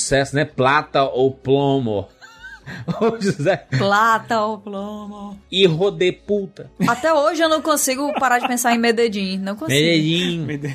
Não, Medellín. nós somos Medellín. brasileiros, certo? Toda vez que a gente vê um brasileiro interpretando, é, um brasileiro entre aspas, aparecendo na televisão, Entre aspas, não. não, eu tô colocando verdade. entre aspas mesmo, tô colocando entre aspas mesmo, algum personagem brasileiro que é interpretado por algum ator é, português ou algum ator Ah, argentino. sim. O personagem é brasileiro. O personagem é brasileiro, mas o ator não é brasileiro. A gente A gente fica meio irritado. A gente fica, A gente fica pistola, porque o, o sotaque é errado, tudo é errado, certo? O Wagner Moura, ele tá interpretando um colombiano, certo?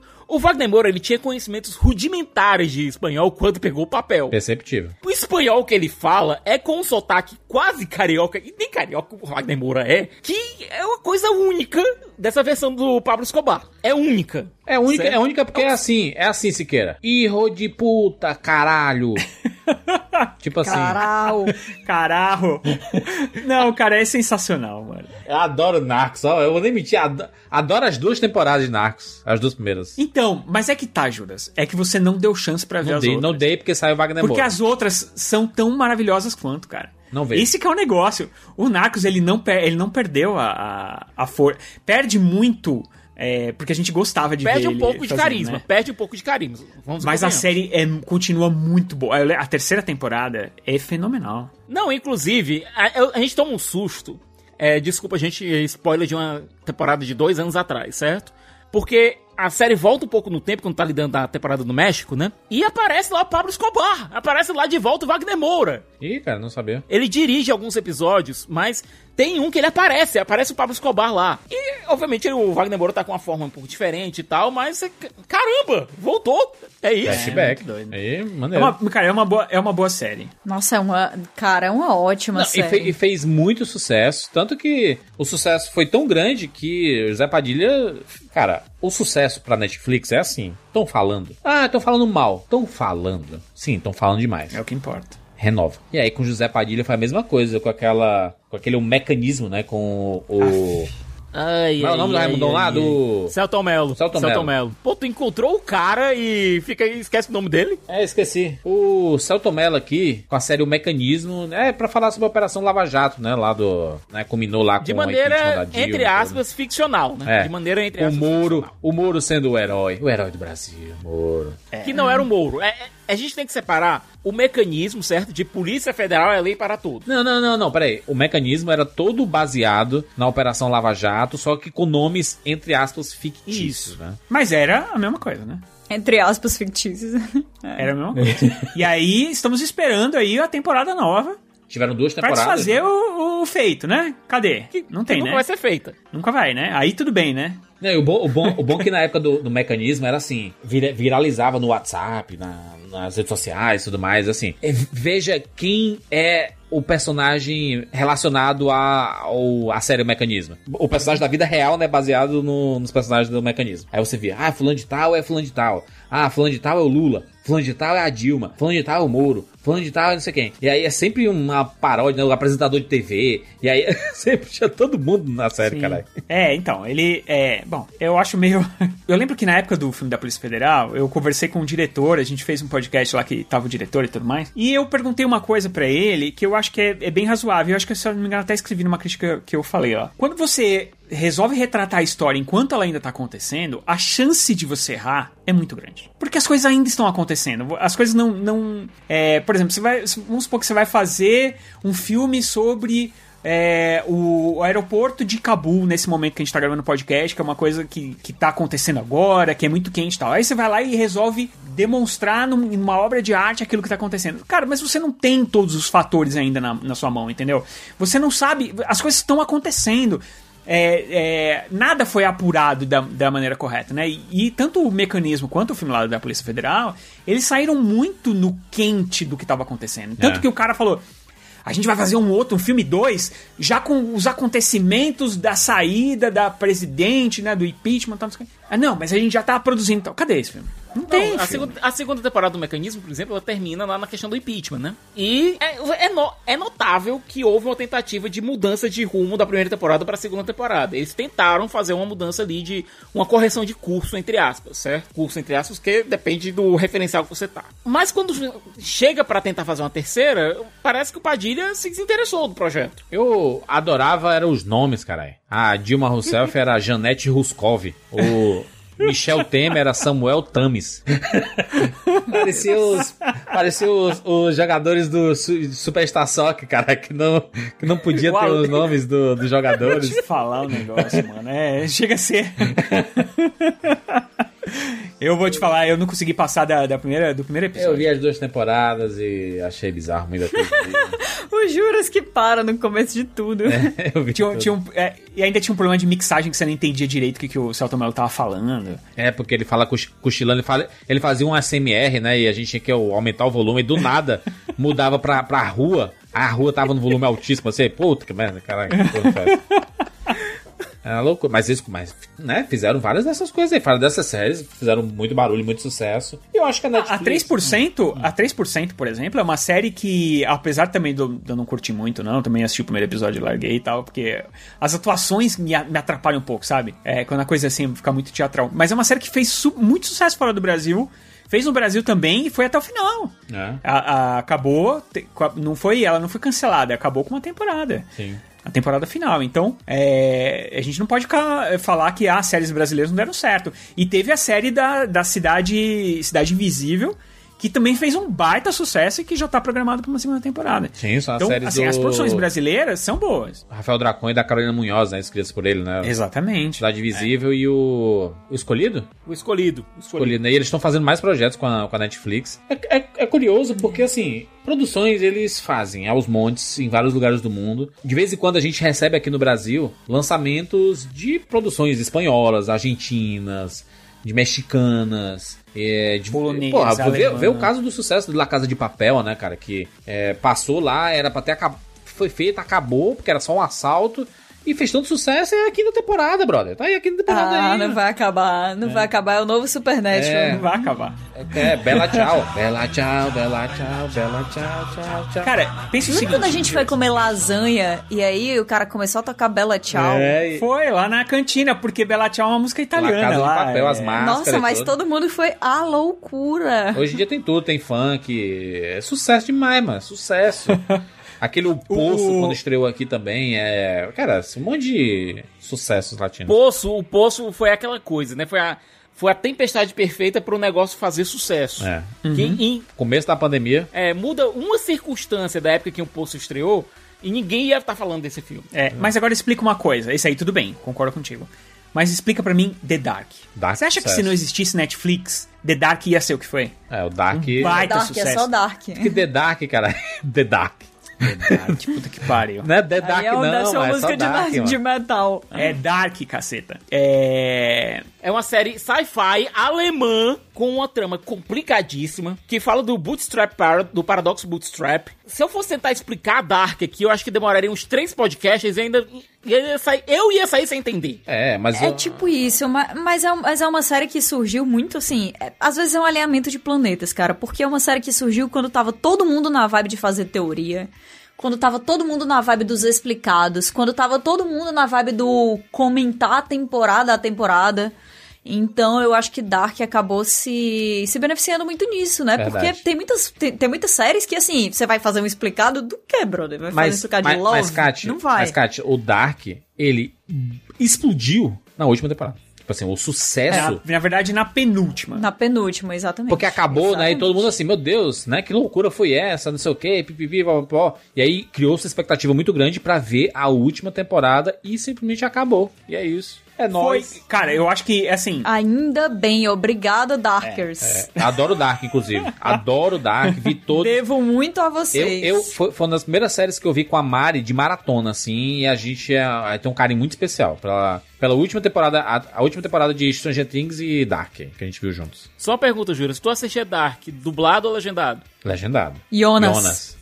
Jonas. Pois é, porque é aquela coisa, como é língua alemã, muita gente não, não se acostumou com Eu isso. gosto né? de ver na, na, na língua original pra ver exatamente o que é que eles estão falando. Te- teve um, um outro fenômeno que era um fenômeno de um da TV, né? Passava no Reino Unido, era um baita sucesso lá. Passava no, no Channel 4. A partir da quarta temporada, deu tão certo na Netflix que virou um produto Netflix, que foi Black Mirror, né? Black Mirror foi uma explosão, um sucesso. Esse sim Isso é, um- muito Black é Mirror. um problema. Esse é muito Black Mirror, porque praticamente Black Mirror inventou a ficção científica nos streams, né? Fica um pouco, fica Meu um pouco Deus do difícil, céu, eu né, adoro cara, essas frases. Ai, meu Deus do Assim, céu. Cara, é feito pra ser isolada essa frase. Não pode ser. Coitado do meu Amazing Stories. Mas, aí- mas, mas não foi. Mas, mas na verdade, as, pe- as pessoas não falaram assim, caraca, isso daí. Ah, eu tô vendo, sei lá, tô lendo Asimov, nossa, é, é tão Black Mirror. Meu Deus do céu.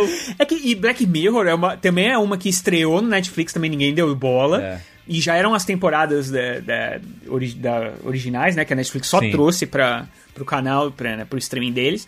E de repente, todo mundo assistiu. Mas é, mas é, porque, porque- é porque foi assim, É, mas, Rogério. mas isso que o Juras falou, esse absurdo que o Juras falou, ele faz algum sentido dizendo, se rapaz. você pensa na, na popular... Calma, calma. Não estou exatamente concordando com você, eu tenho esse cuidado. Não, mas eu tô falando o, o senso popular. Ele popularizou. sentido, É. as pessoas que não curtem ficção científica entraram totalmente na carreta Black Mirror aí, começaram a imaginar gadgets do futuro. E porque assim, ficção científica sempre foi sobre esse tipo de coisa.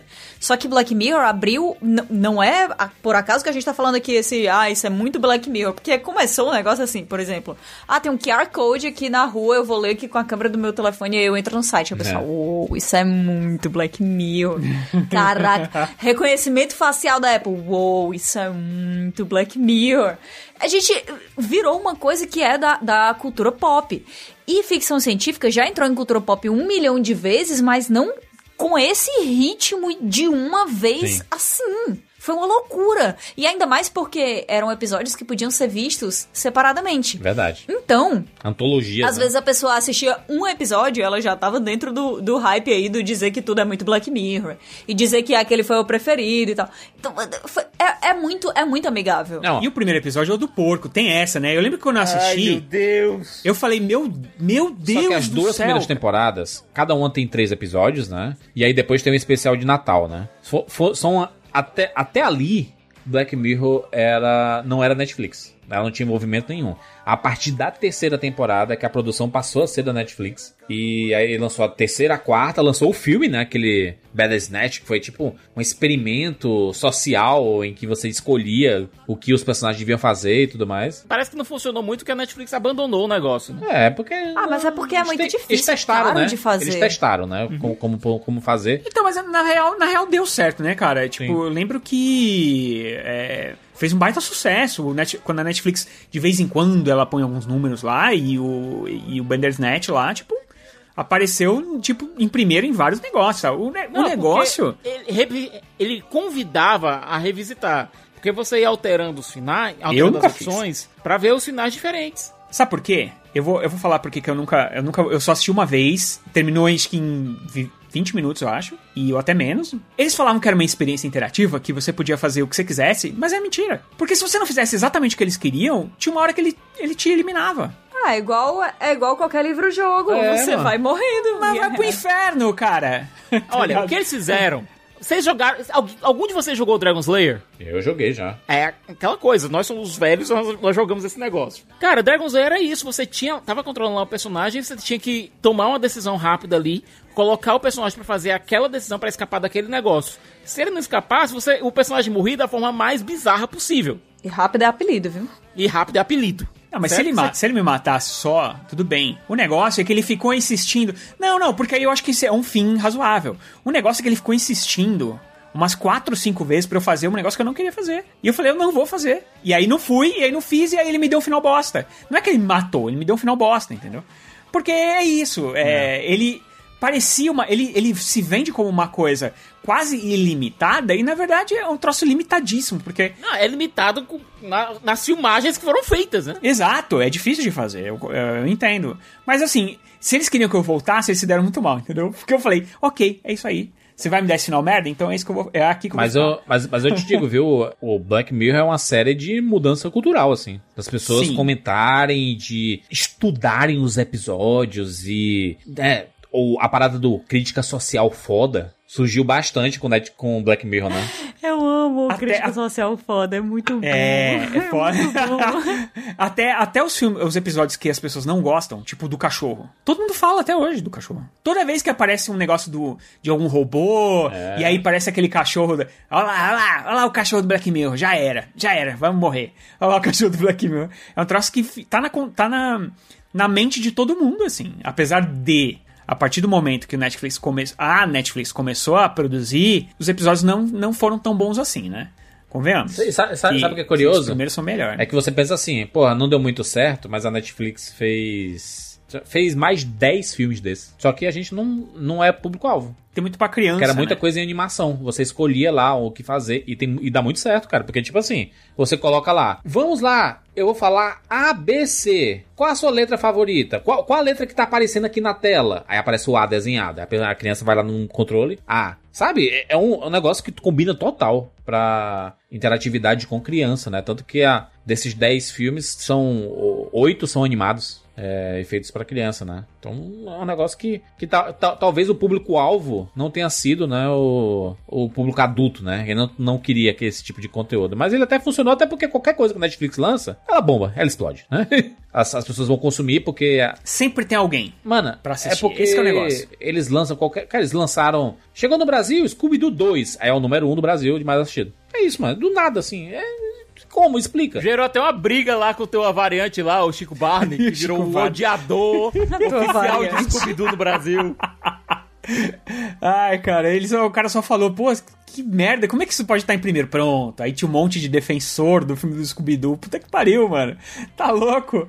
Ei, mas É- é assim. Scooby-Doo é muito massa, peraí. E, e é uma coisa importante é que criança é um baita público do Netflix, da Netflix. Fato. Um baita público Fato, da Netflix. é. Baita, eles assistem tudo. Se você for ver, e hoje em dia, as novelinhas do SBT que estão na Netflix, elas bombam demais. Não à toa a Globoplay comprou o Miramar aí pra, pra ver se compete. Ele tá fazendo. coisa. Fez propaganda no SBT. É. Respeita a trilogia das Marias, pô. Verdade. Você ficou sabendo disso? Que a Globoplay comprou as novelas e aí ela pagou para programas do SBT fazerem propaganda Eu achei maravilhoso isso. Acho que é a modernidade da publicidade. An- antes existia um protecionismo da, da publicidade e agora isso assim, brother, a gente quer dinheiro, a publicidade tá esvaindo da TV, qualquer coisa é nós. E aí, tipo assim, aparece lá, ah, Ana Maria Braga falando do Globoplay, comerciais, propaganda Netflix, Prime Video e HBO Max. Tudo seguido.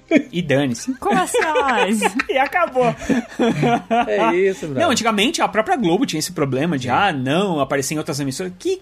Cara, quem é o público da Marimar? SBT. Da Maria do Bairro? SBT. Tá no SBT, então vamos fazer propaganda lá, cara. Certíssimo, certíssimo. E acabou.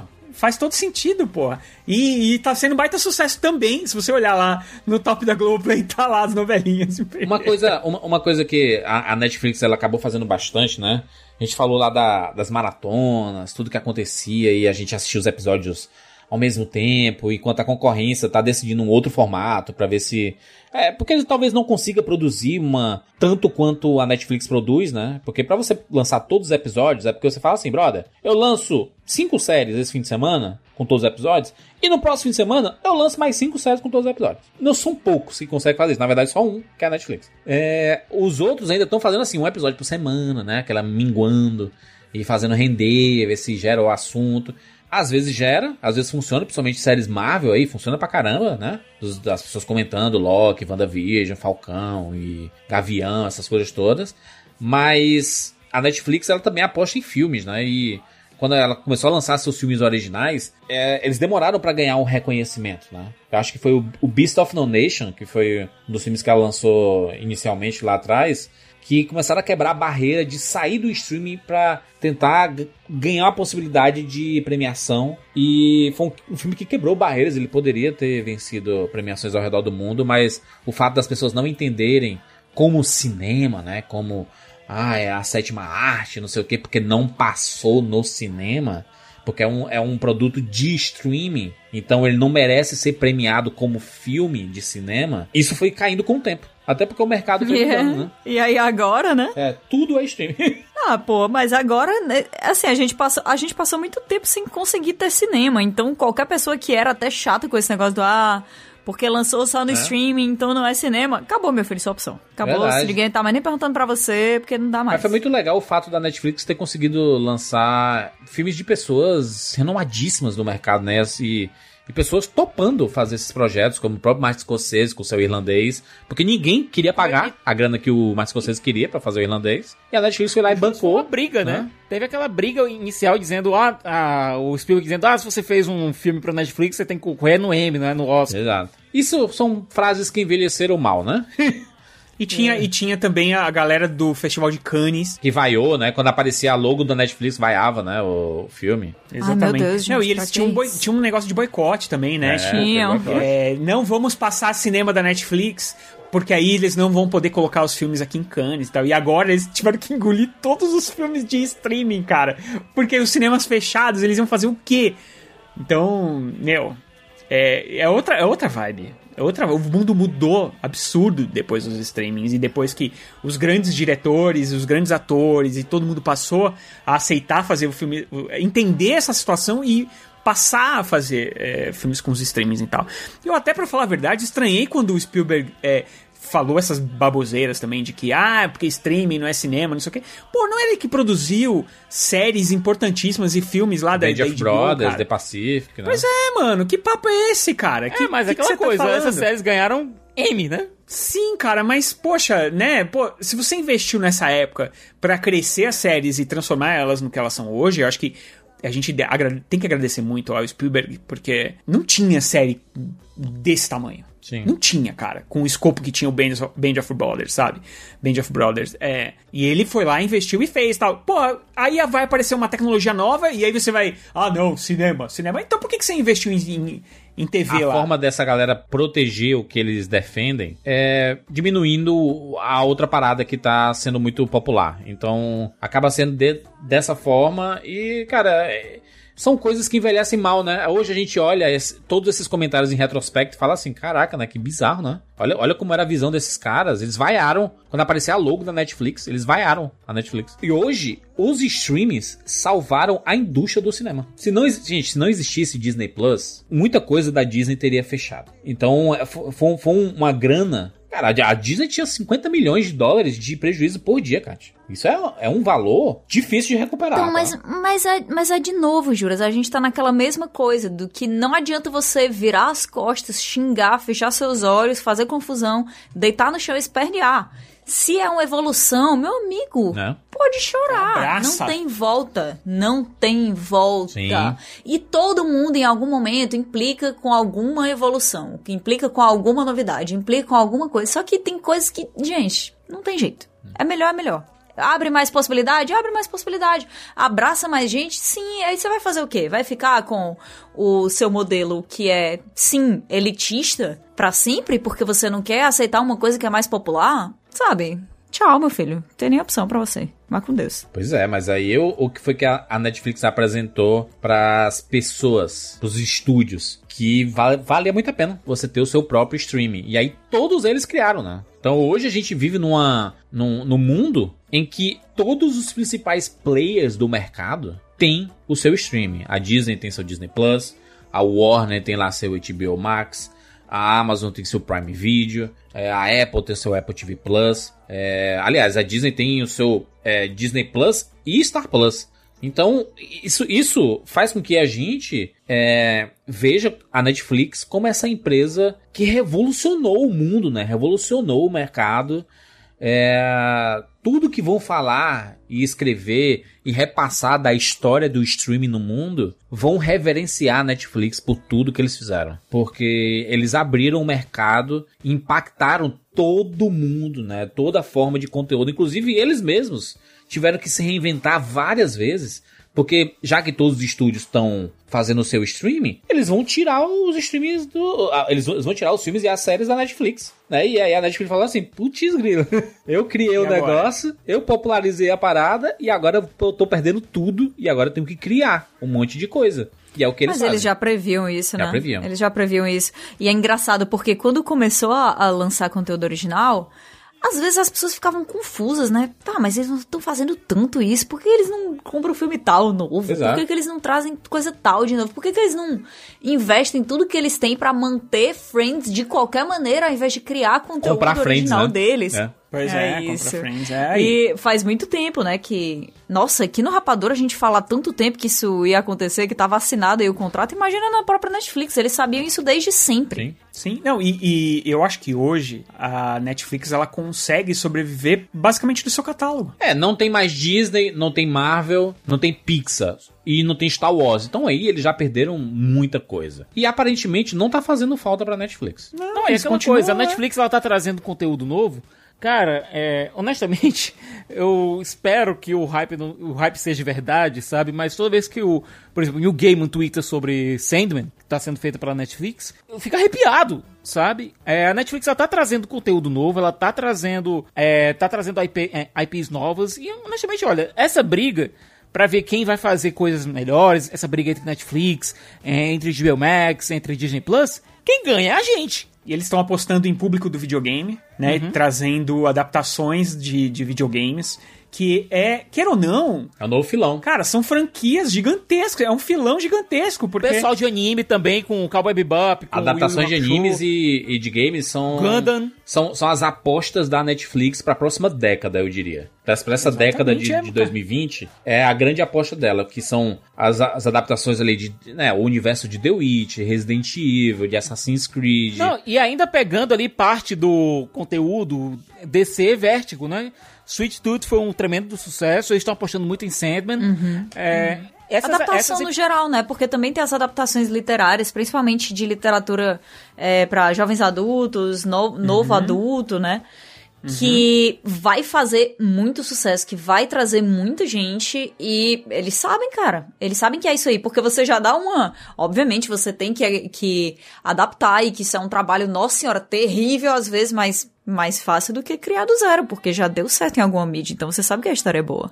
E uma coisa é, que as pessoas às vezes dizem que é o seguinte: ai, só tá saindo porcaria na Netflix. Cara, não é porcaria, às vezes não é para você. Porque eles estão lançando coisas para todo mundo. Porque ao mesmo tempo que eles lançam um Barraca do Beijo 3, eles lançam um Professor Polvo, entendeu? Que é um documentário que ganhou o Oscar. Então, é, eles, se você for ver a aba de, de documentários da Netflix, é um negócio sensacional. Você vai ficar dias, semanas assistindo filmes diferentes que contam histórias do mundo inteiro que você não tem a menor noção que, que existem. Tem todo o conteúdo de true crime que eles estão abraçando assim de um jeito inacreditável, porque é um negócio que deu super certo para eles, né? Menos Mind Hunter, vai entender por que não.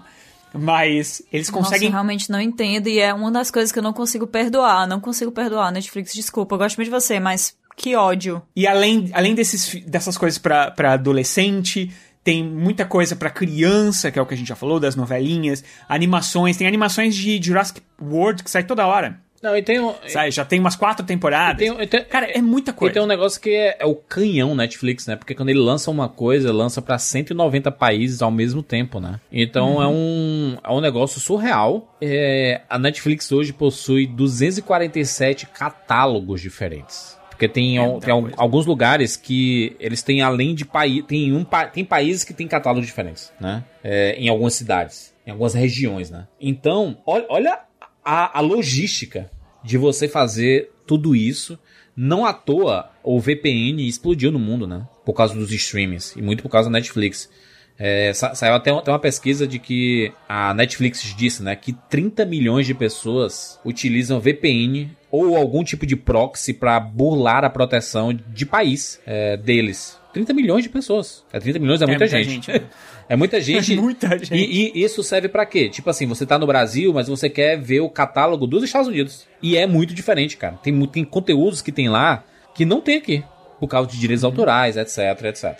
Então, cada país tem uma. tem, tem seus destaques. Né? Tem sua, suas séries favoritas lá. Eu- Por muito tempo teve Doctor Who na Netflix. Quando eu tava engrenando em Doctor Who, saiu da Netflix. Tira, tiraram. E aí eu parei de assistir e desisti mesmo de ver Doctor Who. E foi pra, e foi pra Globoplay, né? É aquela coisa, né? Acontece. É, isso. O Siqueira, Siqueira suspirando.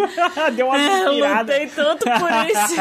Eu tenho sofrido tanto com o Doctor Who dos últimos três anos, sabe? Que é melhor, melhor deixar passar, sabe? A gente comentou lá no começo que a Netflix chegou ao, ao país custando 15 reais, né? 15, 14,99. E nos últimos tempos a gente teve uma grande discussão sobre o aumento da Netflix, porque nesse passado tempo, quando a Netflix chegou aqui, era um plano apenas, né? Você pagava um valor e, e era isso. Depois, quando foram criadas a parada dos perfis, né, de ver em vários dispositivos ao mesmo tempo, de é, qualidades diversas, foram criados planos diversos, mas um plano muito utilizado é aquele que são quatro telas, né, e tem, e você pode ver as coisas 4K, né, na melhor qualidade, etc. E esse plano, hoje ele custa R$ 55,90, que é o plano principal da Netflix e que muita gente assina principalmente para distribuir, né, para fazer o racha entre os amigos ali. E esse preço gerou um, grande barulho aqui no país, né? Muitas discussões, muita gente cancelando a Netflix por isso. Se você olhar em um retrospecto, você vê que ainda assim é muito caro. R$ 55,90 para ter consi- con- considerando o quê? Que no plano de uma tela é a qualidade SD 480p. Então você assinar isso daí é só se você assiste no celular, né? Se você assiste... Ah, se você assina Netflix pra ver no celular, porque você tá sempre é, se movimentando, etc. Acho que é um plano cabível aí, né? E ainda assim era R$21,90, né? É, eu acho que a beleza, a beleza desse momento que a própria Netflix criou é que hoje em dia, se a gente tá achando que tá muito caro, se tá achando que não Você vale a pena, cancela e vai pro outro que você tá assistindo nesse momento. Depois você vai lá e volta, entendeu? Você não Uhum. precisa ficar eternamente porque só tem aquela opção ali, sabe? E que bom, que bom. E a gente deve até. Pra tu ver, cara, olha isso. Olha que nível chegamos. Até o, o cancelamento temporário da Netflix, a gente deve à Netflix porque foi ela que criou a Cancelamento concorrência. sem ter que falar com o ser humano, que é uma coisa maravilhosa. Exatamente. Falar com o ser humano cuja tarefa não é fazer o É que desistir. você tá pedindo. É, é- É fazer você desistir do cancelamento. Você só vai lá e cancela e acabou. Pronto. Cara, isso é mágico. Rogério, você né? aperta é mágico. um botão. Exatamente. Isso é lindo. Eu adoro isso também. Apesar que Netflix, eu nunca cancelei. Também não. Desde quando eu assinei lá em 2011, eu tenho até hoje a Netflix. O meu também é. O, o meu conteúdo, acho que o meu até. Quando chegou? Foi 2011 mesmo que Foi chegou, né? cinco? Eu lembro que eu comecei. 5 de setembro de 2011, inclusive por isso que a gente tá fazendo esse podcast, né? É, eu acho que eu assinei, se não me engano, no segundo ou terceiro mês, talvez, do serviço no Brasil. Eu lembro que eu fiquei muito empolgado e desde lá eu, eu nunca, nunca. Porque sempre é um. Cara, sempre tem uma coisa pra ver lá. Sempre tem alguma coisa pra ver. Seja uma coisa antiga, seja uma coisa nova, uma série, um filme que eles produziram agora. É, tem, hoje em dia tem muito material coreano. Muito material coreano, demais, filmes. né? Eu adoro cinema coreano, então, pô, pra mim, cara, tá sendo incrível, assim. Filme de terror coreano tem uma pancada. Sem contar a inteligência que eles têm em promover o catálogo. Por exemplo, esses dias ficou bombando o Homem-Aranha, certo? É, na internet. Então o que, que eles fazem? Colocam lá as produções de Homem-Aranha que eles têm em destaque. Exatamente. Eles sabem muito trabalhar. O, o- bom, o sistema deles é, é de outro mundo, né? É tudo muito fácil, muito é, intuitivo. Você consegue achar as coisas. O sistema de busca funciona perfeitamente. Você pode botar o nome de um ator e ele vai te trazer todos os filmes que, que tem lá desse ator. Então, Não, e quando não tem, e quando não tem, tipo assim, você pesquisou Tubarão, aí, putz, não tem o filme Tubarão na Netflix. Mas tem um monte de coisa de tubarão. Eles recomendam todas as, as, as paradas de tubarão. É, mas dá uma enganada. ah, isso aí às vezes dá uma, dá uma irritada. Ah. Dá uma irritada, porque, eu, por exemplo, esses dias eu tava procurando é, um lobisomem americano em Londres, certo? Que era o aniversário do filme e o DVD que eu tenho do filme não é tão bom. Aí eu fui procurar pra ver se tinha lá em HD, né? Aí eu coloquei um lobisomem americano em Londres. Aliás, um lobisomem apareceu. Um lobisomem americano em Londres? Aí você aperta lá, aparece um bocado de coisa relacionada ao lobisomem, mas nada do filme que tava Mas eu acho que é querendo. inteligência isso daí, gente. Você, pro, pro- Inteligente, não é inteligente, mas é irritante. você- você procura lá, De Volta para o Futuro. E se não tiver De Volta para o Futuro, e tiver Garoto do Futuro, tiver Exterminador do Futuro, se tiver é, alguma coisa do futuro, Família do Futuro, vai aparecer lá. Porque... Ah, mas isso é ótimo, às vezes, pra quando a pessoa não sabe É, não o, tem o esse, mas tem esse. do que tá procurando. É, É, às vezes você procura assim, por exemplo, se eu procuro legalmente loira e não tem legalmente loira, ele me coloca lá todos os filmes que tem a Reese Witherspoon, É porque ele sabe qual é o filme que eu tô procurando e ele sabe quem é que tá nesse filme e ele sabe Não, filmes sim, similares. sim, não, é, isso. extremamente inteligente, mas é que eu tô falando que dá uma irritada às vezes. Que você tá procurando uma coisa e ele te fala uma coisa nada a ver, você fala, puta merda. É aquela, porque não é aquela propaganda do refrigerante que chega lá e diz: olha, tem esse refrigerante, mas não tem esse aqui. Pode ser. É, pode ser? Não, não pode ser. Cara, eu, eu- o, o mais curioso disso tudo é que a gente falou de tanta coisa sobre a Netflix e a gente não conseguiu arranhar o catálogo deles. Porque eles já fizeram tantas parcerias, já lançaram tantas coisas. Aquela parada do Cloverfield que eles compraram e foi a parada do Super Bowl. E tiveram tantos esses acontecimentos é, no universo da Netflix que mostra o quanto uma empresa em, sei lá, pega ali 14 anos, 2007 pra cá, né? Mas foi em dois, de 2013 que eles passaram a produzir conteúdos originais. Pega de 2013 pra cá, 8 anos. Olha o que é que aconteceu, É, né? é muita coisa. Tem, muito, tem muita coisa boa. É, eles modificaram o mundo. Né? É, é, um, é, um, é uma empresa modificadora mesmo. Pra sempre. Um dia ela pode acabar. Mas pra sempre vai O ser legado lembrada como vai ficar, vai É um legado, porque ela realmente mudou a forma da gente conte- consumir conteúdo. É antes e depois, não tem papo. É uma empresa que mudou a forma. É que muita gente não sabe como era antes. Sim. Entendeu? Eu, eu sei como é que era antes e era um inferno. Esse negócio de falar que antigamente era bom era porcaria nenhuma. Porque você queria assistir um negócio, você não ia assistir, cara. Sinto muito. Por exemplo, você queria assistir um lançamento, Você ia ter que ir na locadora, o cara comprou três cópias. As três estavam alugadas se você tentasse É. sábado. Você não ia assistir. Hoje em dia, você clica no Play, Juras. Play. Não, e era. E a quer. empresa começou com DVDs, vendendo lá, fazendo maior sucesso, plano de assinatura. E eles, eles pensaram assim, cara, a gente gasta tanto com logística de entrega, de equipamento mídia física e tudo mais.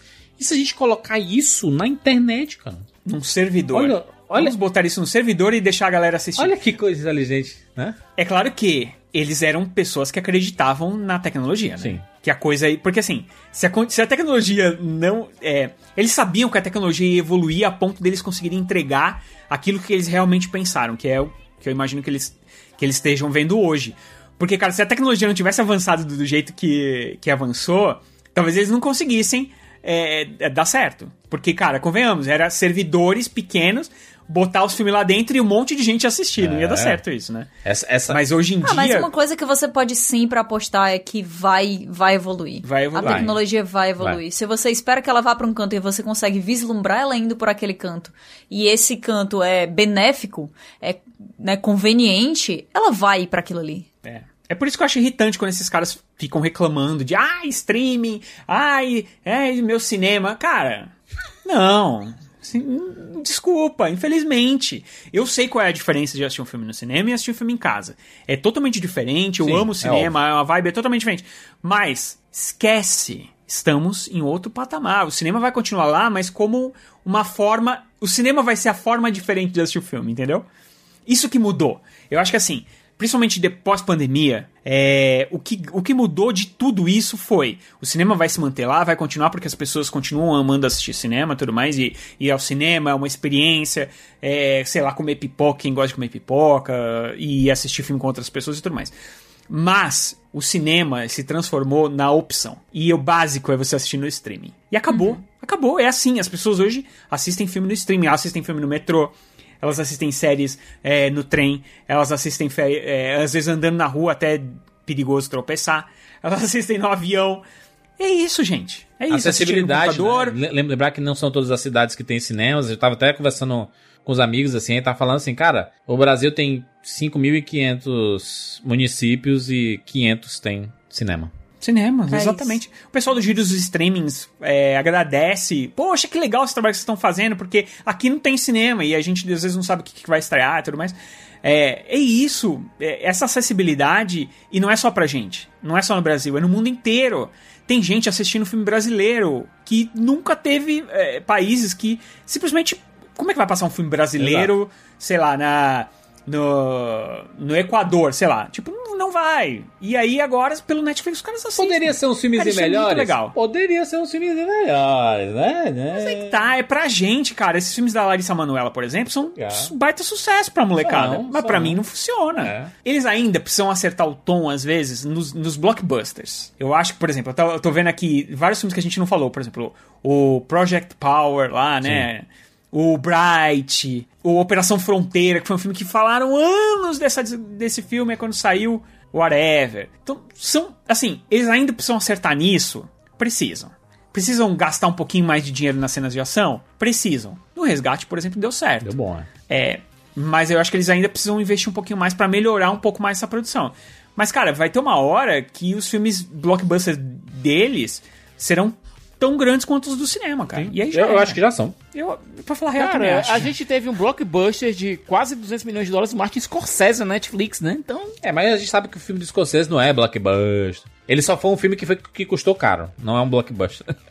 Não é, acho que Era não um é pra filme para premiação, É. mas muito grande e muito significativo, né? É.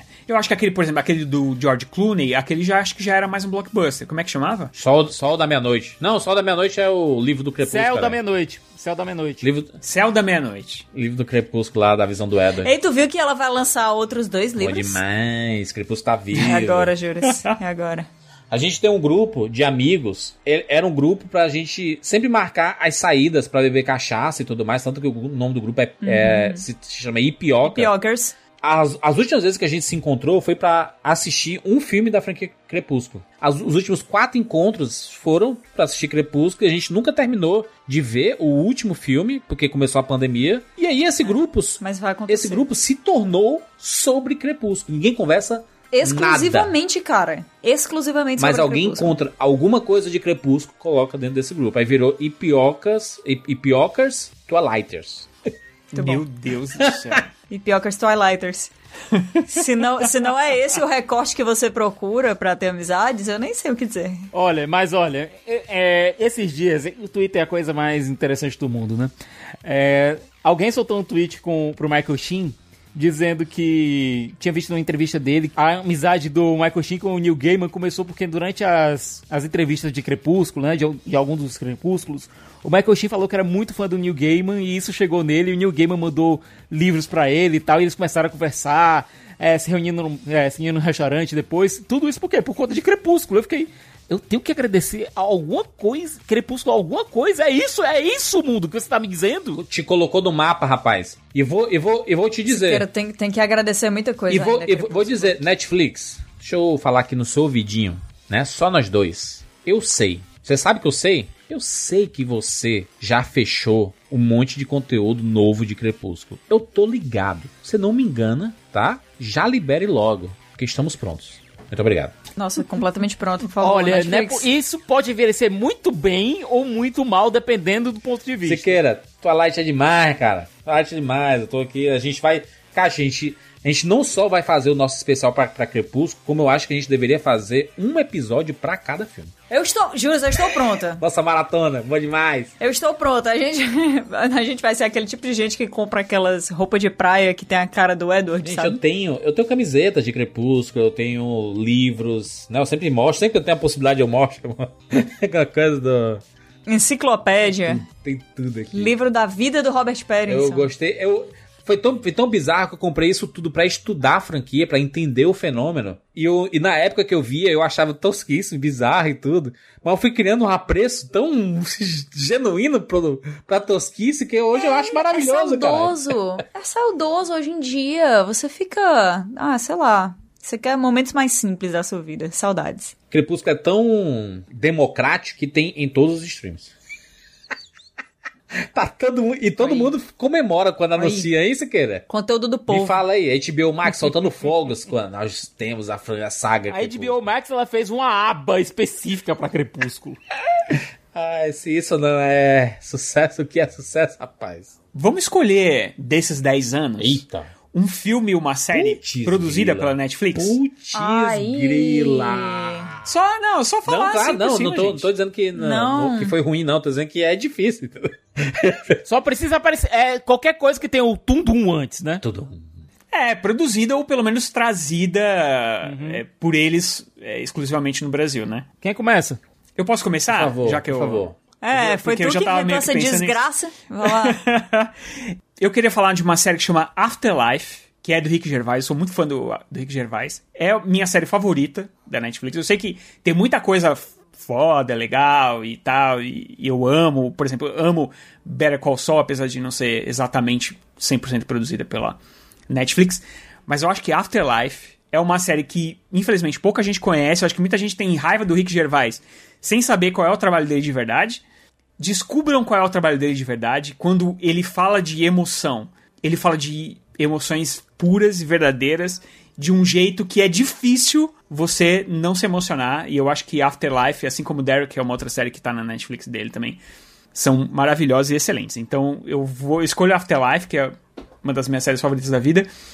E de filme, eu escolho. É, Oxa, dois? é uma série e um filme. Ih, rapaz. Roma. Roma é meu filme favorito da, da Netflix, do Alfonso Cuarón, que infelizmente perdeu o Oscar muito injustamente. É, eu vou ser meio óbvio, certo? Pra, pelo menos pra quem me conhece. É, filme, obviamente eu escolhi o Irlandês, que foi uma das melhores experiências que eu tive assistindo um filme da Netflix. É longa, claro, certo? Mas uma experiência muito bacana.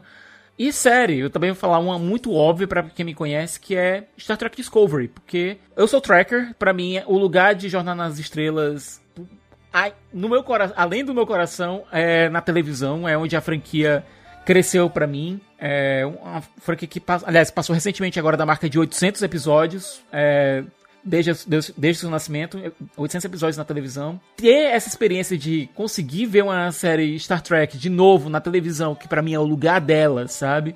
É, é onde eu me apaixonei por ela. Os filmes de Praça são ótimos, mas Eu me apaixonei por Star Trek assistindo na televisão. Então, ver essas aventuras novas, mesmo que a primeira temporada tenha sido um pouco turbulenta, mas para mim foi muito marcante. Eu, eu, eu vou, vou trazer por importância, tá? T tanto do quanto eu gosto, o quanto que eu sei que é importante pro streaming. A série eu vou falar Stranger Things, porque é uma parada que eu amo esse tipo de filme. Eu amo filme sobre nostalgia. Eu amo sobre essas histórias com, com jovens, né? Com jovens de uma época, né? Dos anos 80, no caso, né? Anos, anos 70, 80. Adoro esse período. Tanto que os filmes que eu mais gosto ali tem Goonies, quanto comigo, é tudo desse período.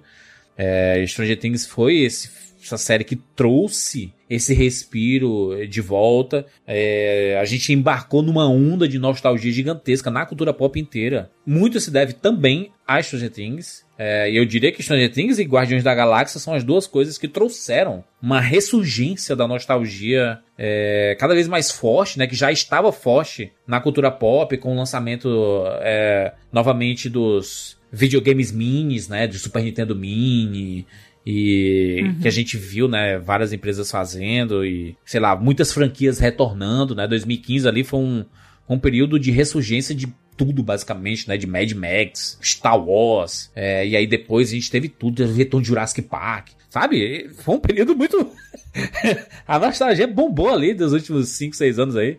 E Stranger Things é, é uma dessas séries que é muito importante, e a Netflix entendeu que é a, a série é, que as pessoas gostam de assistir, então ela fez várias parecidas em temáticas diversas. Eu diria até com Sex Education é um, um Stranger Things de, né, reunir os jovens e para fazer essa parada, aquela essa trilogia de filmes de terror também deles. É uma vibe de recriar um Stranger Things. Então eles estão sempre tentando fazer isso, né? Estão sempre tentando recriar o Stranger. É... O Stranger, gostei, gostei. Sem sobrenome. É... Essa, essa, eu diria que essa é a minha série que eu lembro de Netflix, eu lembro de Stranger Things. E filme? Filme é um pouco mais difícil porque tem muita coisa, né, que eles acabaram comprando, não são produções dele mesmo, né, deles, né, da, da Netflix. Eu não eu tenho pouco, pouco apego aos filmes da Netflix, tá? Mas eu diria que um filme que eu gostei bastante de assistir foi o Resgate mesmo. É um filme que eu, inesperado, de ação. Eu gosto desse filme de ação, porradaria e tudo mais, e foi bem inesperado. E é um filme bem divertido. Acho que ma mais do que ser um destaque como é o Stranger Things e o quanto foi importante para o streaming, é um filme bacana de assistir. É o Resgate na Netflix. Nossa, é muito. Gente, eu não sou boa em escolher uma coisa só, porque eu gosto de muitas, muitas coisas. Mas eu vou escolher de série. Poderia, né? Inclusive, colocar Sex Education, que é uma das melhores coisas que eu já assisti nos últimos anos. Próprio Stranger Things também. Mas eu vou colocar aqui uma que foi muito importante para mim, justamente porque eu sou muito fã de terror, que foi a Maldição da Residência Rio. Oh. Cara, é muito bom. Eu acho que une. É, é, é, um terror que não é só de jump scare, é um terror muito puro, muito novo e muito sensível. Que são coisas que eu sou completamente apaixonada. E assim, essa série ela foi demais. Me, me marcou muito. Das séries que eu assisti assim nos últimos tempos, foi dos gêneros mais estranhos, né? Foi uma das que mais me marcou. E eu acho que filme Pode ser um que eles acabaram comprando, tipo o set de Chicago, ou tem que ser deles deles? Pode. Não, Pode. é produção deles. É, então, produção deles, eu acho que o set de Chicago. O set de Chicago foi o filme que me fez passar pela corrida do Oscar passado, porque eu assisti ele quatro vezes, enquanto eu eh, reunia forças para assistir os outros. E foi, fui muito feliz com isso. Era difícil, foi, foi difícil, eu fui infeliz. A gente, a gente sempre pensa nos filmes da Netflix, aqueles filmes que tem produção menor e tal, mas eu tava vendo uma lista aqui, por exemplo. O Irlandês, História de um Casamento, é, História Roma... de Casamento era a minha segunda opção. Mank, Sete de Chicago, Dois Papas, o Klaus, o Beast of No Nation... É, o que eu não ia escolher era Mank, né? Mas, é, com certeza não, mas eu achei que o Juras escolheu o Mank. Balada de Buster Scruggs, que é do, dos irmãos Coen, que é sensacional.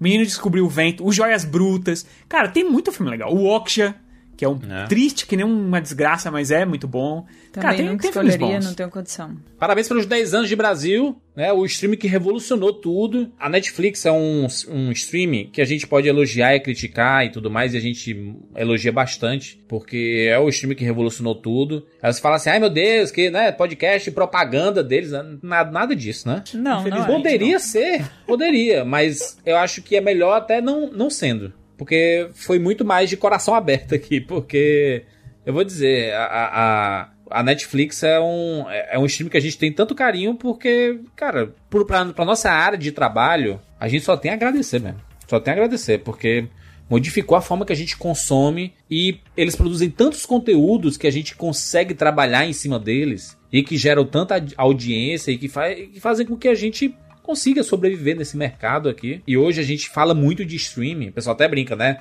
Meu Deus, virou streaming com rapadura, não sei o quê. Cara, não tem como, não. No mercado inteiro virou streaming. E muito se deve à Netflix, então a gente só tem a agradecer. 10 anos de Netflix no Brasil. E a empresa tem o quê? É 2000 e, né? Do, do, o streaming saiu em 2007. Então, né, 2022, 15 anos de streaming. Parabéns aí. Parabéns demais. Querendo ou não, acabou sendo mais um episódio da nossa série. A história dos, da, da, dos estúdios, né? A história das empresas. Foi. Nós fomos seguindo. Demoramos. Gente, sério, esse. Isso tá na pauta já tem uns três anos já. E aí, no fim, saiu dois, dois seguidos. Que beleza. É eu, eu fico feliz, assim. É isso. Falamos, falamos sobre a Netflix. Qual a sua relação com a Netflix? Manda pra gente lá no arroba rapadura no Twitter. Marca a gente ou escreve. Só o fato de você escrever Rapadura Cash no seu Twitter já vai ser muito bacana. Porque a gente acompanha, a gente sabe o que vocês estão falando, o que vocês estão recomendando. E o nosso perfil do Twitter, né, arroba rapadura, sempre dá RTs nas mensagens bacanas que vocês mandam pra gente. Aproveita que você tá escutando o podcast no Spotify. Se você não estiver, pesquisa aí Rapadura Cast no Spotify e clica no sininho lá, porque você recebe notificações de episódios novos. É, e funciona, tá? Testei, testei e aprovei. Eu testei na sexta-feira, funcionou. Verdade, ele, ele, chega, né? Chega a mensagenzinha lá no chega. celular. Que é um negócio, né, que existe desde 2004 na iTunes, sim. Mas, né, chegou agora no Spotify estamos, estamos comemorando, estamos felizes. Então, muito obrigado a todo mundo que segue a gente no Spotify. É isso, nos encontramos na próxima semana. Tchau!